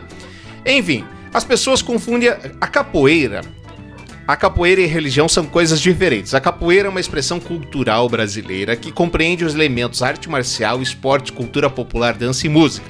As pessoas confundem as coisas. A capoeira não tem religião, o capoeirista sim tem religião. Temos capoeiristas católicos, evangélicos, até budistas, e também temos capoeiristas das religiões de matriz africana. Na roda de capoeira, hoje em dia sim temos o tocador de macumba, no sentido do instrumento musical, é um tipo de reco-reco. Mas, por exemplo, na roda do mestre Bimba não aparecia o instrumento, macumba, só um berimbau e dois pandeiros. Então, por que não colocar uma imagem que valorize o candomblé ou umbanda? Valoriza as religiões citadas, é, valoriza as religiões citadas colocar uma imagem de capoeira? Imagino que seja porque o programa fala sobre incongruências e dentro disso, ok. Quando o podcast fala sobre capoeira, coloca uma imagem de, capo... de roda de capoeira, um capoeirista jogando, cantando, etc. É isso que todo mundo, é isso que confunde todo mundo e gera intolerância. So, sabe a imagem que chega primeiro? É muitas vezes só a imagem chega, pois as pessoas não gostam de ler ou escutar o vídeo ou o podcast até o final. Ah, mas daí também, né? É, no caso, a imagem cria confusão ainda maior nas pessoas. No meu grupo de capoeira, por exemplo, temos integrantes capoeiristas de várias religiões que convivem perfeitamente, pois a capoeira não é um ritual religioso e sim uma luta. O preconceito acaba quando a ignorância é sanada. Obrigada, parabéns pelo programa, Alessandra Tosi. Então tá aí, a gente trouxe a discussão, o seu comentário, Alessandra, agradecemos. Mas, salvo a gente ter entendido errado, né, Geiso? Uh, o, o, o pai. Me ajuda aí, Marco. O pai que a gente entrevistou. Pai Jorge Kibanazambi. O pai Jorge. Jorge Kibanazambi. Exatamente, nos contou uh, como era, uh, o que eram os capoeiristas que faziam a proteção do templo, etc. E dentro desses. Os guardiões do. do Isso. Os guardiões da, do, do, do, do, do terreiro. Do terreiro, exatamente. E foi dentro desse sentido. Mas. Se você se sentiu ofendida, mais uma vez a gente pede desculpas. Não era essa, evidentemente, a nossa é, o que a gente queria fazer. Vai lá, gente. Uma parte sobre ainda sobre a semana passada. Hum. Você fez tanta piada, Ednei, tanta piada, o, o podcast inteiro. Ah, o Greca mandou abrir. Ah, o Greca mandou fechar. Ah, o Greca mandou abrir. Cara, o Greca não fechar de novo, cara. Estão falando, meu amigo? De novo. Ah, meu, eu, eu tô esperando a próxima que ele vai mandar reabrir, mas, tipo, né? Tá difícil, cara. Tá realmente difícil. E é engraçado que o, o Vanderlei Silva saiu semana passada, né? Dizendo que, nossa, conseguimos uma vitória da vida, uma vitória disso e daquilo, e etc. Bom, faz parte, né? Vamos para a nossa terceira e última parte do nosso podcast, em que nós contamos para vocês as coisas. Pode ir nessa, Marcelo, fazer a tua troca aí, sem problemas. Em que nós contamos para você aquelas coisas que nos fazem ter vergonha, aquelas coisas que contam com o nosso alívio. ou não. Vamos ver o que que o que o tipo de liberdade de expressão que a gente está enfrentando. Algumas frases, inclusive que vou ler, de algumas agressões e ofensas feitas aos ministros do Supremo Tribunal Federal. Para que se pare de uma vez por todas de se fazer confusão de críticas, por mais ácidas que sejam, e que devem existir e continuar, com agressões, com ameaças e com coações. Começo com a primeira, inclusive, Sua Excelência o Procurador-Geral da República, na sua sustentação oral, disse que a pessoa já está denunciada no Rio Grande do Sul. Abre aspas. Que estuprem e matem as filhas dos ordinários ministros do Supremo Tribunal Federal. Fecha aspas. Em nenhum lugar do mundo isso é liberdade de expressão. Isso é bandidagem.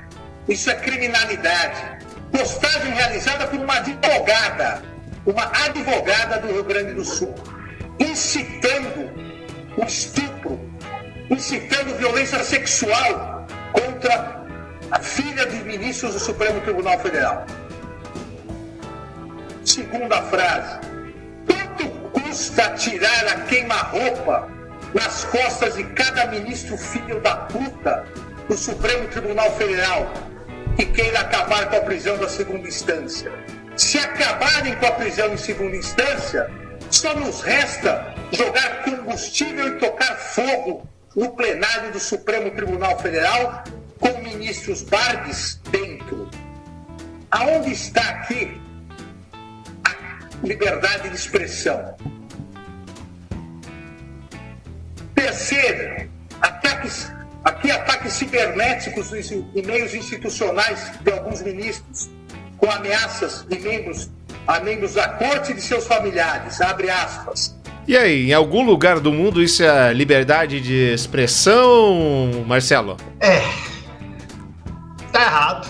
Na boa, tá errado. Eu acho que tá incitando violência. Eu acho que não precisa. Para mim, extrapolou, tá claro. É, só, só, tem um detalhe, só tem um detalhe que a gente tem que ver, né? Eu mandei um link para você que não deu tempo de você publicar. É, existem formas de agredir, né? Eu acho que eu posso agredir xingando, incitando e falando as coisas que ele, que ele leu. De novo, acho que tá errado. Ou eu posso dar uma canetada amiga.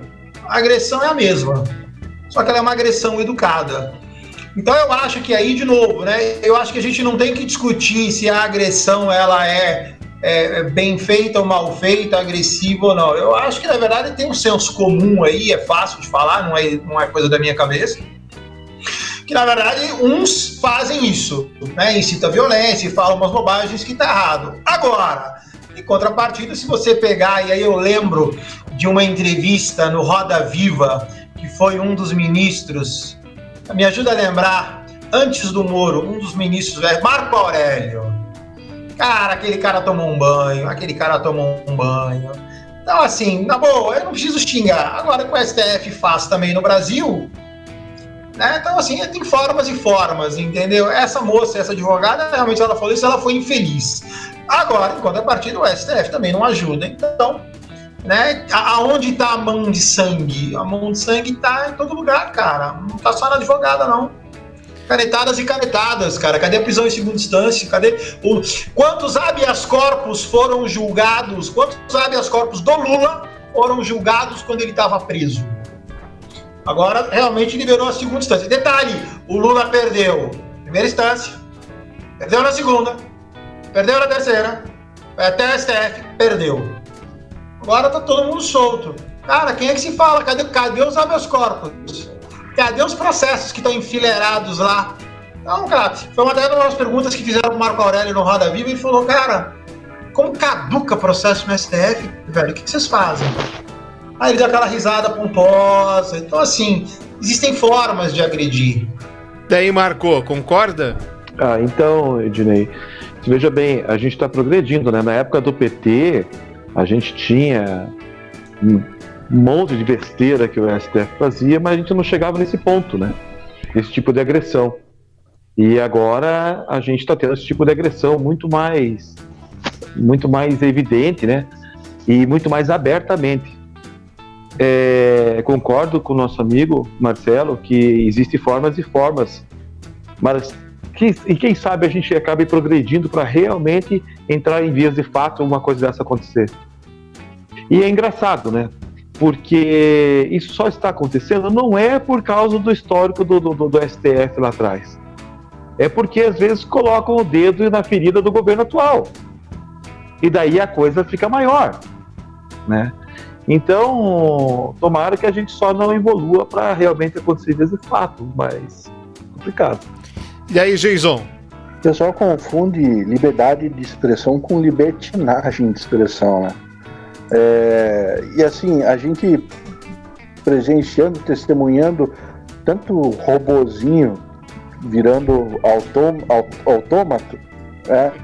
ganhando vontade própria e às vezes até agindo sobre a programação do seu líder mor, que é como o Marco falou, para começar a virar vias de fato, é, a gente é, espera que não evolua para isso, mas para virar vias de fato, às vezes é só um, um tiquinho de nada. É, é, aquele, é aquele balde de gasolina colocado do lado da fogueira qualquer faísquinha, qualquer, qualquer brasinha que pule ali para aquele balde pode desencadear aí um processo catastrófico. E eu acho que a gente está andando na beira do abismo em relação a isso. Tem que ter muito cuidado com isso. É realmente uma questão bastante complicada. Eu, eu não concordo com você, Marcelo, com o que você falou, ainda que sejam realmente bastante complicadas as decisões do STF é, eles não estão lá de graça, eles foram indicados por eleitos do povo. Né? Então tem aí a sua, a sua, a sua carta. Na entrevista com o professor Cristiano, ele falou: quem mudou a regra do jogo esqueceu que tem vários ministros e ficar. Então, ali para mim é o linear. Então, agora o Bolsonaro vai ter a opção dele de nomear mais dois ministros se ele chegar até o fim do, do governo. Se ele for reeleito para mais quatro anos, vai ter a oportunidade de eleger mais dois, aí forma a maioria nessa questão de, de direita e esquerda. Já falei para vocês que isso para mim é bobagem, não existe direita e esquerda. É, cada um faz a sua interpretação. Aliás, hoje, atenção, hein? Ah, para você que quer ser comunista de verdade, vou dar hoje as dicas para você que quer ser comunista de verdade. Semana passada eu ensinei quem queria ser direita raiz anticomunismo da China. Hoje eu vou ensinar ser comunista. Aguarda, daqui a pouquinho no final desse episódio. Vamos lá, vamos, vamos continuando. E aí vocês sabem que o nosso querido Veitraub foi embora, né? O Veitraub resolveu que. É, vou embora, pra que ficar aí? Foi né? tarde. Se eu tenho aí um passaporte diplomático que me permite entrar nos States, eu ainda sou ministro, o que, o que me impede de chegar lá? Aí perguntaram pro Rodrigo Maia. Daí, Rodrigo, o que, que você acha do Ventralb no Banco Mundial? Ele, claro, não deixou por menos. Fala, Maia. Tudo pronto. Gente, hoje o próprio Weintraub anunciou, quando ele confirmou a saída Dona, do MEC, que existe a possibilidade de ele ir para um banco mundial. Eu queria saber a opinião do senhor sobre essa possibilidade dele ir para lá mesmo. Dele ir para um banco mundial. Para o banco mundial? É. É porque não, não sabem que ele trabalhou no Banco Votorantim, que quebrou em 2009. Ele era um, um dos economistas do banco. Mais alguma pergunta? Tá dado o recado, hein, Jason? Afiado. Afiado. Afiado. Aquela alfinetada esperta, marota e certeira. O Maia só tem cara de bobo, né? É. Só tem cara de bobo. Ele é, ele é muito. O Nhonho, o, o, Nhonho, o Nhonho só tem a cara e, e a, a, a, a fátia do personagem, porque tá bem mais de... pra Chaves, mais sagaz, mais astuto debater politicamente com ele é muito complicado. Você pode juntar cinco jornalistas em volta dele que ele sai de tudo. Cara. Ô Marcelo, você que trabalha com, com finança, é fato? Cara, eu, eu, eu na verdade, eu, assim, eu, eu mexo no mercado financeiro, mas mercado de bolsa. Eu, pra te falar, eu não conheço a história dele. Qualquer coisa que eu falar aqui vai ser leviano, entendeu? É, eu só gostei do comentário do Jason e, e para você ver, né? O cara embarcou, ele já embarcou não sendo ministro, entrou com o passaporte, saiu fora da quarentena, pisou, publicou-se no Diário Oficial que a, a exoneração. Então, assim, você vê que falta. E aí eu vou voltar naquela tua pergunta lá atrás: será que um dia a gente. Cara, não. Não, porque tem uma coisa no ser humano que não, não funciona, cara. Você entendeu? E, e coisas assim, entendeu? Então, assim, eu tenho uma indicação de um cargo não técnico, né? Então, e aí o cara pega um avião e vai, e aí o cara vai, mas ele vai porque quando ele teve aqui, ele né, falou umas coisinhas que aí mexeu tal. Então, vou pegar um avião porque trazer o cara dos Estados Unidos para cá agora é mais difícil. Então, assim, a, o sistema ele é montado. Eu tava falando com minha esposa sobre isso, né? O sistema ele é montado de um jeito, cara, que não, não tem como, não tem como. Então, assim, não tem, cara, não tem, não tem, não tem. E aí tem uma coisa que você falou que é muito forte, mas eu, eu acho que vale uma reflexão. Você fala assim, né? Os indicados do Supremo Tribunal Federal, eles foram indicados por pessoas às quais nós votamos. Ok, essa é a regra do jogo agora. Então, cara, tá fácil de trocar, cara. Eu, da mesma forma que eu voto para presidente, cara, eu voto para STF. Você vê que troca. Ah, acho Entendeu? ótimo. O problema é que, de novo, a mecânica do negócio ela não te permite. Pois é, aí que, aí que eu falo que no brasileiro, o brasileiro falta culhão. Não gosta? Muda a regra do jogo, vai pro embate, troca. Mas a gente não faz isso. A gente fica nesse joguinho, ah, não gosto de você, você não gosta de mim, esquerda, direita. Bom, deixa eu dar uma passada nos comentários aqui. É, a gente. Ah, cara, sério, não pede desculpas, não. É, ah, tá. Do relação ao comentário é, da, nossa, da nossa ouvinte. Que bobagem, gente chata, PQP. A Camila, preconceito é vocês terem esquecido o Ronaldinho Gaúcho do Paraguai. É verdade, rapaz. O Ronaldinho Gaúcho tá lá. O Tramujas, que não quis participar hoje, mas tá, tá acompanhando. Você tem um cara com estrela, é o Ronaldinho Gaúcho. Quando ele foi preso no Paraguai, teve muita gente rindo. Mas ele está preso no hotel 5 estrelas em um país com apenas 11 mortes por Covid-19. O R10 é visionário. O comentário do Maia foi o melhor. E o tramonjista completa lá. O Maia tinha razão, o Banco Votorantim só virou BV e escapou da quebra pela ajuda do Lulu. O que, que é o BV? Uh, é, me, me, faltou agora. Banco Votorantim. Banco, o Banco Votorantim só virou Votorantim. Banco... Sim, isso, mudou só a sigla, mas mudou, mudou o tamanho e tal, tudo tal. Mas é BV, é Banco Votorantim. Entendi. Assim como o Lula também ajudou a salvar o Banco Pan-Americano do Silvio Santos, que salvou com o dinheiro da Caixa Econômica Federal. Não salvar ninguém. Agora, gente, eu não sei por que a gente não segue os exemplos americanos. Ficamos gastando um monte de dinheiro aí com teste, com hospital de campanha, com esse tipo de coisa. Pra quê? Como é que abaixa o número de, de, de Covid, hein, gente? Você sabe? Eu sei. Sabe Eu como? Eu sei, o Trump sabe. Exatamente. É só não testar. É só não testar, gente. Covid-19. Trump diz que reduziu Pronto. testes no país para evitar aumento de casos. Olha que sensacional. Vocês ficam gastando um monte de dinheiro à toa. O presidente dos Estados Unidos, Donald Trump, afirmou que reduziu o número de testes do novo coronavírus no país devido ao aumento nos, registro, nos registros dos casos. As declarações foram feitas na noite de ontem, durante o comício da campanha em Tulsa, Oklahoma. O primeiro evento do tipo. Aliás, estava vazio. Não é vazio. Cabe, cabia 25 mil pessoas no ginásio, tinha 6 mil. Que. Foi cancelado, não foi? Foi cancelado não. o evento do dia seguinte. Foi outro que, era, que foi cancelado. É, o ar livre. Outro. Exatamente. E aí. E, for, e, fora que ele colocou telão pro lado de fora, que não colocou, mandando se montar logo, porque não, nem o anel superior não, tinha não jeito direito. E ele botou culpa no vírus chinês, ele botou culpa numa banda lá de, de, coreana, e botou culpa em todo mundo, mas a culpa não era dele, não era do corona. E é engraçado, eu fico feliz até por como essas pessoas, elas são, elas são corajosas, porque, cara, ninguém de máscara, velho. Ninguém de máscara, tava todo mundo de boa, todo mundo tranquilo e etc. Mas, cara, eu tô, é, é, por isso que esses foram, né? Tô, por isso que esses foram. Eu tô chegando à conclusão de que realmente o brasileiro se espelha no americano. Ele se espelha no uhum. americano. O americano foi lá de vanguarda e elegeu um presidente bosta. Bem bosta, disso de passagem. Ali... Aí o brasileiro fez o quê? Aliás, eu quero dizer o, o seguinte. O que o brasileiro fez? Não, não, eu quero dizer o seguinte. Para você com relação Daí não, só pra, só, pra, só, lá, pra, só pra fechar o arco. Vai. Aí você falou, o povo lá, o povo lá é, é é, é corajoso, foi sem máscara.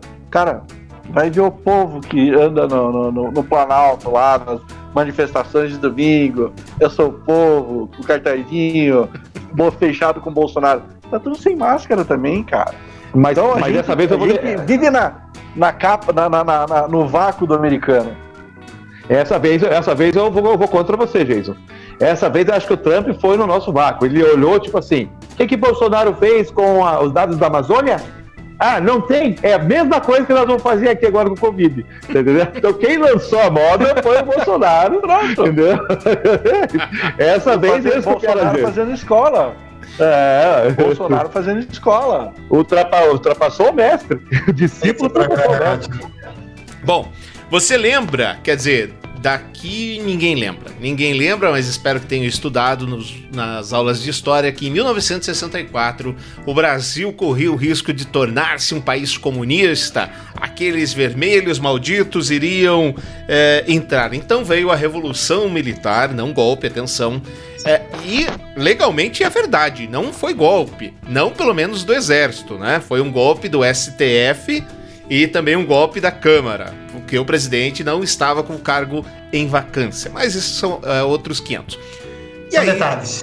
Descobriu-se que no, no, no interim que tinha guerrilha armada, grupo armado, enfim, e foi o motivo para se formar DOPS, DOICOD, blá blá blá blá blá blá blá blá blá. Certo? Ok? Ok. E aí nós temos, e tudo isso numa revisão histórica, aliás, o Marco o Marco, gente, é o nosso pauteiro principal. O Marco conseguiu o nosso, o nosso filósofo. É semana que vem ou na outra, Marco? E semana que vem tem o professor de história, né? Isso, semana que vem história e na outra o filósofo. Exatamente. Semana que vem a gente vai falar sobre revisionismo histórico. Vai estar tá bem legal o programa. Não perca. É, essa semana rolou uma nova, uh, uma nova ação da Polícia Federal junto com o STF Grupos bolsonaristas usavam chácara para reunião e treino paramilitar. A chácara que foi alvo de uma operação de busca e apreensão pela Polícia Civil do Distrito Federal ontem era usado pelo grupo 300 do Brasil, Patriotas e QG Rural. QG Rural. Apoiadores do governo do presidente Jair Bolsonaro sem partido para reuniões e treinamento paramilitar. No local, que fica na região de Arniqueira, a 22 quilômetros de Brasília, foram apreendidos fogos de artifício, planos de ação para manifestações celulares, um facão, um cofre e outros materiais que seriam usados em protestos antidemocráticos. A gente acredita que esses acampamentos eram utilizados pelo grupo para reuniões e treinamentos, assim como aquele acampamento na região de Rajadinha, onde o grupo declarava fazer treinos paramilitares de inteligência e outros, disse o delegado Leonardo Castro, coordenador de, do SECOR, Coordenação Especial de Combate à Corrupção e ao Crime em coletiva de imprensa na manhã de hoje. Então, tá aí, acharam-se essas coisas aqui. Aí a, o nosso querido Marcelo pediu e a gente vai compartilhar aqui, aqui é um programa plural, para compartilhar a imagem da deputada Carla Zambelli, uma das investigadas no esquema de atos antidemocráticos, que ela faz uma provocação. Você lembra daquela. Coloquei errado aqui. É, é Você um lembra daquela mala. É o de... meme da Carla. Você lembra daquela mala de dinheiro que foi pego num apartamento? Aquelas malas que tinha 51 milhões de reais em dinheiro? Exatamente, que foi pego num apartamento em Salvador salvo engano. E aí a Reza Carla. lenda que levaram três dias para contar esse dinheiro. Três dias para contar. E aí a Carla coloca em cima: prova dos crimes na era petista, tal. E aí, prova dos crimes nos dias atuais, que é a foto da operação de ontem.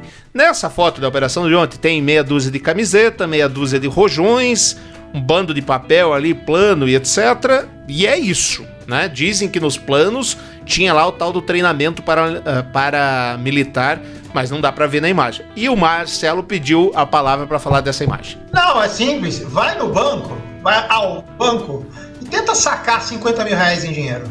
Faz esse teste. não, Faz lá, a boca do caixa fala assim: eu queria sacar. Vamos supor que você tenha. Eu quero sacar 50 mil reais em dinheiro. Tenta pra você ver o que acontece.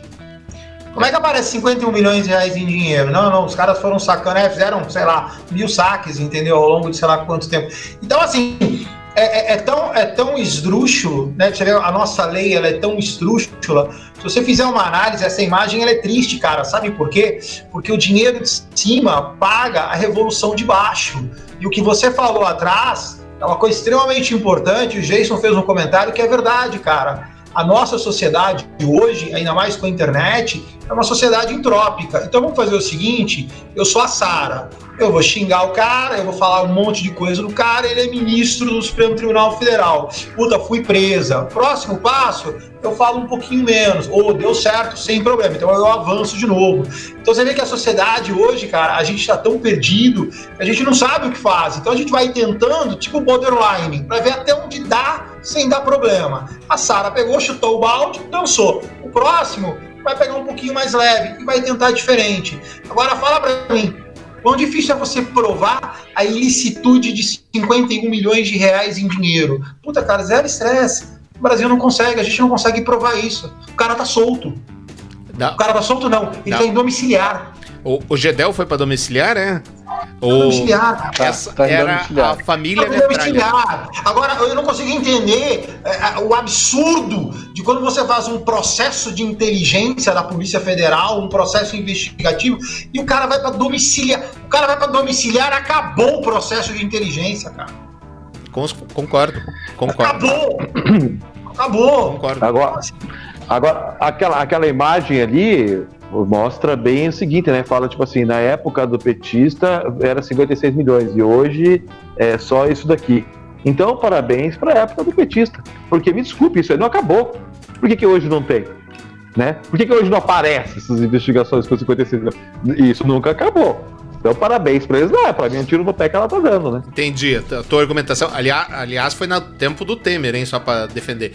É, Sim. A tua argumentação é que agora a polícia não tá mais investigando, né? Ou não tá é, tá mais prendendo. Por aí, né? Entendi. Polêmico. Eu, go eu gosto assim, eu gosto quando o programa pega fogo que as opiniões não se concordam. Aí que é bonito. Cara, aí que é dá. bonito.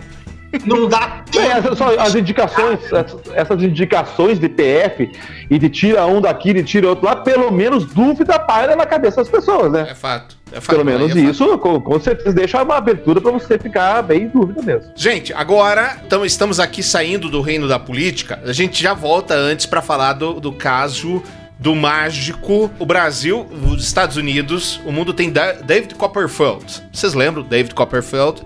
Ele fazia, ele aparecia nos lugares, ele fazia as coisas desaparecerem. E no Brasil nós temos Mr. K. Ross. Mr. K. Ross. Não, e... não devia dar pista, não devia dar pista. Não, não. Só devia de falar do mágico da Tibaia. o, mágico... o mágico da Tibaia. Só pra, que... pra ninguém, ninguém saber se é, é, é um ou se é outro, porque tem dois mágicos em Atibaia. É, mas é, que ele aparece nas casas e ninguém sabe, ninguém viu, esse tipo de coisa. É bem legal. Daqui a pouquinho. Mas antes, a gente tem. Esse programa tem que fazer propaganda também, né? Então a gente precisa fazer uma propaganda e eu quero que vocês deem a opinião de vocês sobre este. Lutar. Muita coisa mudou. Muda tudo quando menos se espera. É assim mesmo e sempre será. Se Beto Carreiro tivesse desistido no primeiro obstáculo, hoje o maior parque temático da América Latina não existiria. Por incrível que pareça, Beto era muito tímido. Sua máscara contra o medo era seu chapéu e sua bota, e com ele seguia em frente. Sempre acreditou que o segredo do sucesso é a persistência. O maior vírus de todos os tempos é o medo. E se você perdeu a coragem de enfrentá-lo, amigo, te convoco agora a levantar essa cabeça e olhar a vida com alegria e paixão. Estamos juntos, eu, você e o mundo todo. Temos que respeitar as diferentes opiniões. Respeitamos a vontade de quem quer ficar em casa. E também respeitamos a vontade de quem quer sair e está pronto para viver este recomeço. O mundo é feito de sonhos, escolhas, desafios e ações. Continue com a chama da vida acesa e coloque mais do que nunca sua alma e sorriso em tudo o que fizer. E quando acordar pela manhã, faça algo diferente todos os dias Vista sua máscara, sorria com os olhos, lave bem as mãos e fique seguro. Em frente, lute, a vida está em constante transformação. Você decide. Eu quero voltar a viver. E você? Eu quero continuar vivendo, só isso. Só isso. Adoro Beto é. Carreiro. Adoro Beto Carreiro. Gosto Gente. muito. Já fui uma dúzia de vezes. Já fui uma dúzia de vezes mas, cara, eu quero continuar vivendo. E como é que eu vou continuar vivendo? É tomando precauções como distanciamento social, o qual não existe num parque de diversões. Porra! É fácil! É uma estratégia de marketing baseada no desespero, cara. Só pode ser, meu, porque tá louco, cara. você, sabe, você sabe o que é pior? Eu, eu, vou te falar a minha visão da bizarrice, né? É, eu sou evangélico, existe um preconceito gigante quando falo de evangélico na minha família mesmo. A questão do feijão, né? O Valdomiro com aquelas vendas de feijão, ah, perfume. Então, assim, cara, é, é, é, é, isso que eu falo. Essa intro, volto, né? Para mim, o, o comentário do Jason hoje volto na entropia social que a gente vive hoje, cara. O Twitter na mão, você fala o que quer, você acha o que você quer, e é, é borderline mesmo, você vai tentando. Pô, né? Eu olho pro lado, eu olho pro outro. Ah, vou mandar as pessoas sair de casa, cara, qual o problema? Pô, eu preciso, eu, tenho, eu tenho que sustentar minha estrutura Beto Carreiro, vem pra cá. Morreu? Pô, morreu. Pô, vai lá, compra um feijão, feijão é imantado tal, não sei o quê. Aí o Ministério Público vai para. Então, assim, as pessoas estão tentando, cara. Eu sempre lembro, e eu vou explicar isso para todo mundo. Pega uma gotinha de tinta, põe num copo d'água. O que acontece? É isso aí, cara. Vem pro Beto Carreiro ser feliz, meu. Olha. Bom, a gente já extrapolou o tempo, a pauta o é. do Tramon já. Deve ser bem assustador esse novo brinquedo melhor, do Beto Carreiro. é complicado. realmente, realmente. Gente, não vai dar tempo de quase mais nada. Essa, essa aqui. Quem estava acompanhando ontem o balanço geral viu uma entrevista da repórter Kelly Borges, entrou ao vivo, né, sobre os testes rápidos para identificar o coronavírus. Confira agora um trecho onde ela mesma fez o exame. A gente que está passando aqui pelos terminais, não só o Central, como nos outros também, são convidados de forma aleatória a participar do teste rápido aqui que é feito, foi feito esse, é, essa mesinha foi colocada aqui justamente para as pessoas sentarem, conversar com a Marissandra, que é a pessoa que está aqui. Boa tarde, Marissandra. E ela faz esse teste rápido. Então a gente vai higienizar suas mãos, tá? Aí passa Vamos um álcool então. gel. É tipo um examezinho de diabetes. Isso, né? isso. É, daí fura o dedo. Básica, isso. E nem dói, viu, gente? Tranquilo. Apesar de que tem muita gente que tem medo da agulhadinha. Pegou sangue. Faltou só falar. É mínimo, né? De sangue, muito pouquinho. Tô rindo, mas é com respeito. Agora você coloca aí e isso tem que ter algum reagente para poder. Nós temos o reagente, pinga três gotinhas, a gente aguarda de 10 a 15 minutos para fazer a leitura. Tá aí. É. Depois desse piquezinho, surpresa, ou melhor, susto para ela e para todos nós, foi o resultado positivo.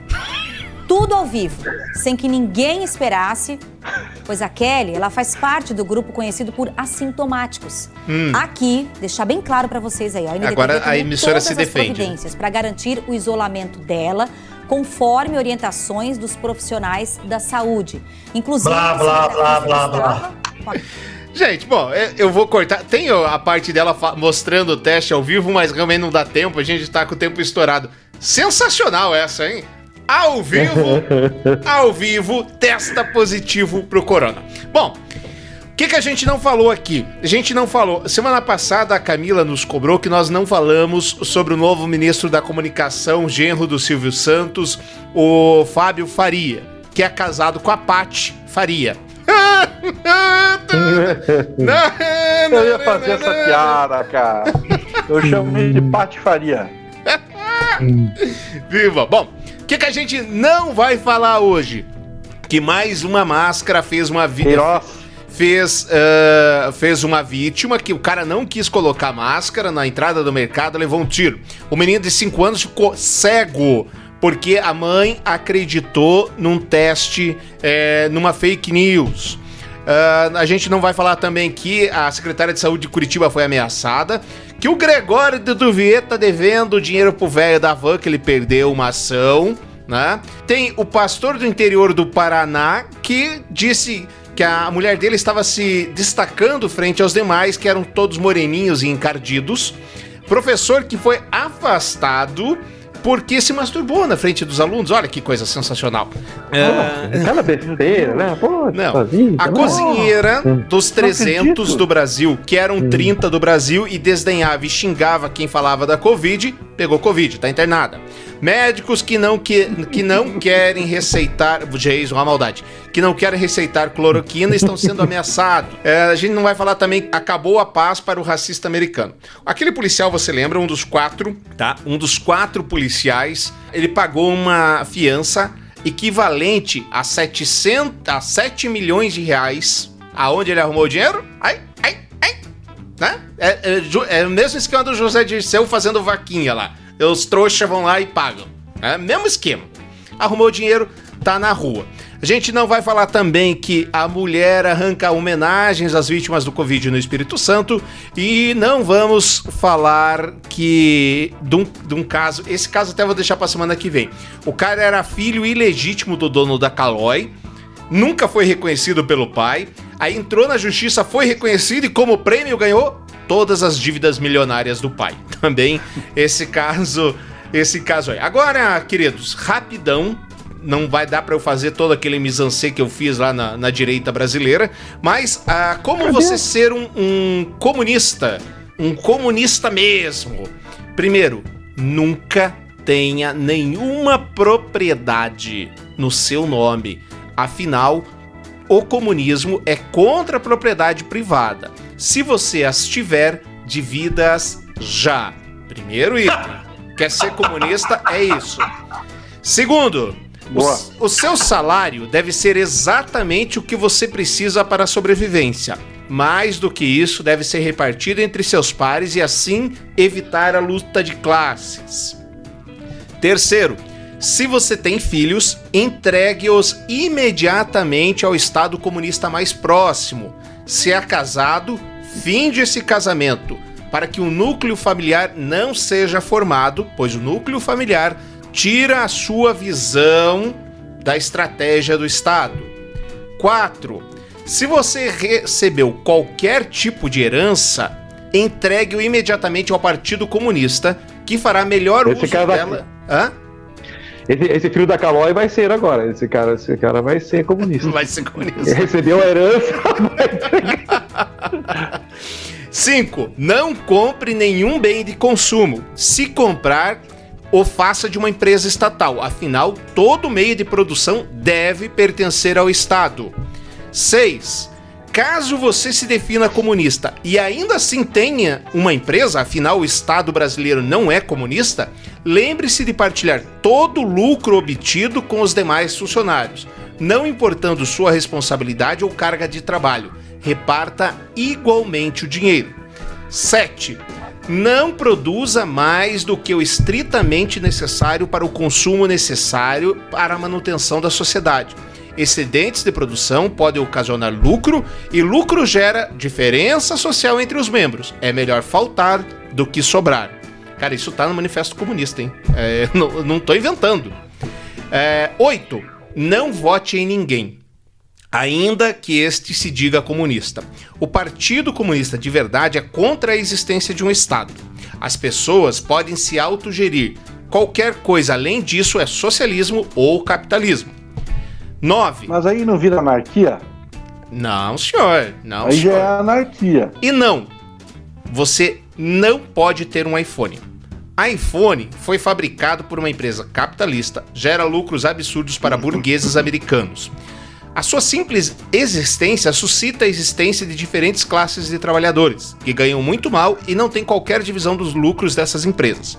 Além disso, o fato de você ter um iPhone e o seu par comunista não ter já é por si só uma diferença de propriedade inadmissível para a, para a doutrina comunista. E por fim, não seja bobo, não use camisetas e não faça é, tatuagens de Che Guevara.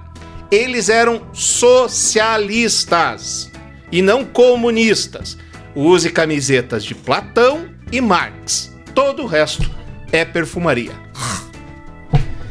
Rapaz, deu trabalho estudar. Eu tive que ler o- o- a República de Platão, tá? Tive que ler a República de Platão, que dá trabalho. Tive que ler o Manifesto de Marx, que dá trabalho. Posso fazer pedido?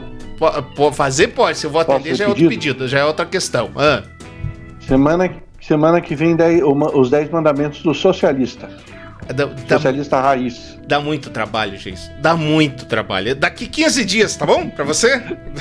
os ah, 10... Pode uma, ser. Ótimo. Eu tenho uma péssima notícia pra você. A sua seguidora fiel Camila Camis, ela quer o programa duas vezes por semana. Obrigado, Camila. Então, eu, acho que...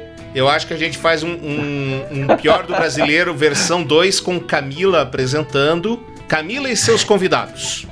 Tá, a estrutura tá aqui aberta, fica à vontade, Camila, porque realmente já são uma hora e 48 minutos de programa. Estamos todos muito estourados. Gente, queridos. E, e não falamos do que Eu lembro né? que no começo. No começo. Não, não tem, para... é, tem essa ainda. É verdade. No começo do. Hum. A proposta, a proposta inicial do Pior do Brasileiro era um podcast de 20 minutos. 20 minutos. De 20 né? minutos a meia hora. Tá, então aí você vai desculpar.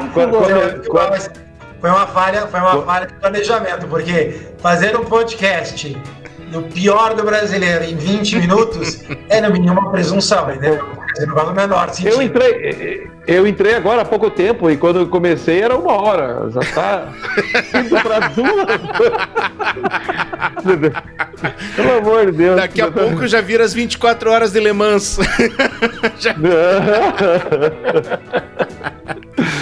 ai, a pandemia deixando todo mundo meio louco. Tá, quem faz uma hora e 48 faz duas. Vamos lá. O que que aconteceu? O nosso querido, havia uma pergunta no Brasil. Uma pergunta que não era correta. Aliás, onde está Queiroz? Por que, é, que ela não era correta? Porque ele não era procurado pela justiça. Então, em si, era uma pergunta que era mais uma provocação do que qualquer outra coisa, certo? Ele não era procurado pela polícia. De repente, ele começou a faltar em depoimentos para o Ministério Público, que avaliava, que investigava, melhor dizendo, um suposto esquema de rachadinhas vindas do gabinete do então deputado Flávio Bolsonaro no Rio de Janeiro. Já em gravações interceptadas, o próprio Queiroz admitia que fazia rachadinhas, mas não em benefício do Flávio. O que, que ele fazia? Ele pegava a grana e redistribuía essa grana para outros apoiadores. Mais ou menos é o seguinte: você tem. Você tem lá 10 funcionários que ganham 10 mil. É tudo chute de valor, só para vocês entenderem, tá, gente? Então, ao invés de você pagar 10 funcionários 10 mil, você paga 20 com 5 mil. E aí aqueles 10 recebem oficialmente, dão, devolvem 5 e dão mais 5. Ou seja, você tem ali garantido um corpo de 20 funcionários. Isso oficialmente. Porque descobriu-se que o, o seu Queiroz pagou mais de 102 boletos pro Flávio Bolsonaro. Então, da onde veio essa grana? O que aconteceu? Por que pagou o dinheiro? Por que pagou? Por que não pagou? Esse tipo de coisa ainda não se sabe. Ele está preso. A filha dele já pediu pro pai deixar de ser, abre aspas, burro. Pai, para de ser burro. Entrega todo mundo. Mas ele resolveu se esconder. Você que está acompanhando na live, está vendo o momento que ele chega na casa voando.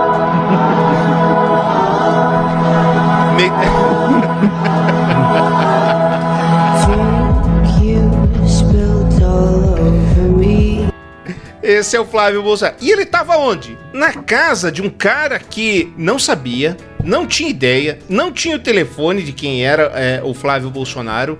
É, o Flávio Bolsonaro não. O. o... Queiroz. O Queiroz. Fabrício Queiroz. O Fabrício Que... Quem é Fabrício Queiroz? Ele perguntava. E daí a gente vê o seguinte: olha só. Eles não combinam as versões. Jamais o presidente da República, Jair Bolsonaro, soube ou teve conhecimento Bolsonaro? desses atos, desses fatos. E por que estava naquela região de São Paulo? Que é perto do hospital onde faz tratamento de câncer. Então esse é o quadro. Ah. É, da minha parte está encerrado aí o caso é Queiroz. Eles não combinam, gente. Eles não combinam as versões. A coisa é tão bizarra que eles não combinam as versões. E em, logo no começo de, dessa história toda, lá pelo mês de janeiro, a Andréia Sadi, que aliás é talvez seja atualmente a melhor repórter de política, a melhor comentarista de política em, em atividade, na minha opinião, ela perguntou o, pro advogado: cadê o Queiroz? E ele falou: não sei, não tenho ideia, não tenho o telefone dele. E segundo o caseiro, que é na verdade quem vai se dar mal nessa história toda, o Queiroz tava lá fazia um ano e pouco, era gente boa, participava de churrascos. E pra desgraça pouca é bobagem. Quem é o advogado? Da onde veio? O que vive? Ele foi investigado no esquema das bruxas de Guaratuba, gente. É o mesmo cara. Também foi solicitada a prisão temporária do advogado Frederic Wassef, o único da seita Luz, além de Valentina, que estava hospedada no Hotel Vila Real em Guaratuba. Ele seria o divulgador da seita, no endereço em Atibaia, esse mesmo. é, interior de São Paulo, que forneceu ao hotel. A Polícia Paulista não encontrou ninguém. Dessa vez encontraram o Queiroz, melhorou. Ah, na terça-feira e estão esperando resposta. É um jogo tão estranho, tão esquisito, tão difícil que não dá nem para acreditar, não é mesmo, Marco? Eu fico indignado como brasileiro. Sabe por quê? Porque antes a gente tinha o Temer. E pelo menos, tipo assim, era um cara que me roubava, mas se via uma inteligência no cara. Falei assim, porra, tô sendo roubado por um cara inteligente. Né? Poxa, é, me dá até me dá me dá orgulho do vocabulário rico dele, né? E da formação dele, da experiência dele. Agora hoje tá bravo, velho. Tá bravo. É, os robôs, pelo amor de Deus, os caras não conseguem escrever uma frase com o robô falando certo. Bolsonaro, né? derruna Bolsonaro. 2016, né? Ninguém derruna. Agora, é. é, derruna é. 2016, Bolsonaro Bo 2016. Bolsonaro 2016. E agora a gente vê tudo isso aí, os caras não combinam o troço, aí tá dando raiva, velho. Eu tô ficando cada vez mais indignado, vou fazer que nem a Melissa, que nem o Henry, vou embora desse país, porque eu não aguento mais ser assaltado por gente burra. é de chorar, hein, Marcelo? liga lá, liga lá pro teu amigo, como é que ele chama, Henry? O Henry, o Henry, isso. Isso, e a mocinha lá, pergunta se não tem um, um espacinho no quarto. A gente embarca agora, cara. Não tem o um puxadinho? É, a gente tem jeito, cara. Não tem jeito. Eu vou, vou, vou, vou encarar ser ilegal mesmo. Eles não, não, não falam, mas aí tá melhor do que Não, e, e, e, e, o Marco, presta atenção. O Marco fala uma coisa que, que, que, se você fizer uma análise crítica, assim, a coisa vai ficando mais descarada, mais imbecil, mais sem profissionalismo, mais amadora. Por quê? Porque o ser humano é baseado no mínimo esforço. Então, assim, cara, se dá para fazer esse monte de corrupção, roubar esse monte de coisa, fazer esse monte de coisa errada, com zero esforço, pra que, que eu vou intelectualizar, meu velho? E aí você põe mais gente no balaio, entendeu? É, não é. É. É. O duro é, o duro é que daí, é, é, mesmo sendo desse jeito, mesmo sendo assim, o que, o que o carisma de uma pessoa que, que resolve fazer esse tipo de coisa consegue agregar, ele agrega, ele, ele consegue arregimentar um exército de gente pior do que ele. E vai, e vai, é um exército. Não, é um exército fiel. Esse é o problema. Você sabe o que, que, que não tem o pensamento. Você sabe o que é mais perigoso, cara? O mais perigoso é porque hoje em dia no Brasil a prisão ela é uma prisão oportunista, cara. Assim, o Queiroz, ele pode ser preso de verdade, não é pela legitimidade do crime que ele cometeu, é pela circunstância política que ele está envolvida. A Sara, meu, uma mina, normal, normal, tá lá, revolução. Cara, não é terrorista, não é terrorista. Entendeu? Assim, assim, você mobiliza o, seu, o STF, você mobiliza a Polícia Federal para prender uma mina que não é terrorista. Então, assim, sabe? Então, assim, a prisão hoje é circunstancial, cara. E aí é o que a gente falou também. Tem gente que tá presa que não era para estar tá preso. E tem gente que era para estar tá preso e não tá. Então, assim, você não tem mais hoje no Brasil legitimidade jurídica para nada. Porque hoje, cara, eu vou prender o Queiroz ou não, dependendo de como eu faço para tirar o Bolsonaro do poder para ele não reeleger.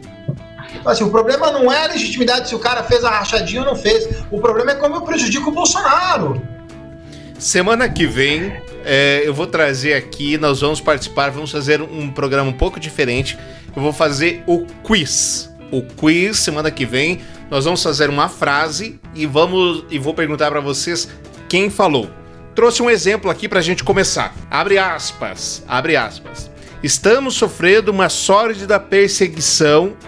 Esta perseguição tem como único intuito derrubar nosso presidente. Quem falou, fecha aspas, quem falou essa frase? A. Glaze Hoffman. B. Carla Zambelli. C. Tiririca. A. Glaze Hoffman. Glaze Hoffman. Glaze Hoffman. Eu vou, eu vou, Glaze Hoffman. vou de B. B. Carla Zambelli. Carla Zambelli. Só pra destoar. Jason acertou. Ah, acertei. É, é, é, só para não deixar passar, eu, eu concordo muito com o que você fala, Marcelo, nessa questão de você ir fechando a torneira da, é, é, na censura. Prende aqui, vê se o cara cala a boca ali, prende ali, vê se o cara cala a boca lá, vê se o cara fala menos, vê se o cara fala mais. Concordo muito, acho que isso tem realmente muito a ver. Mas a gente precisa enfrentar o, o obstáculo. O que, que a gente vai fazer a esse respeito? Porque é ridículo a gente ter. Eu tentei mostrar que o caderno sumiu. a gente ter uma frase que pode ser entendida por aspectos políticos tão antagônicos dessa maneira. Que não, a gente não consegue identificar claramente quem tá falando uma coisa e outra. Isso é realmente absurdo. Gente, amo muito todos vocês. Vou encerrar com uma autoanálise. Eu acho que é muito importante que a gente faça uma autoanálise. O Tramujo está falando que a Zambiela é a Glaze do governo atual. é, faz sentido, faz sentido, faz sentido. E aí a Camila perguntou mais cedo, eu não, eu não falei ali. É, é, o Fábio Faria, a Paty Faria, mas e o Mário Faria? Vou deixar vocês com uma autoanálise. Tenham todos uma ótima semana. Semana que vem nós estamos de volta, então, falando sobre revisionismo histórico. O que é? Devemos ter revisionismo histórico? Não devemos? Vamos falar sobre tudo isso. Entender melhor o aspecto político em que vivemos. Quantos aqui votaram em mim? Até eu sendo mais ruim.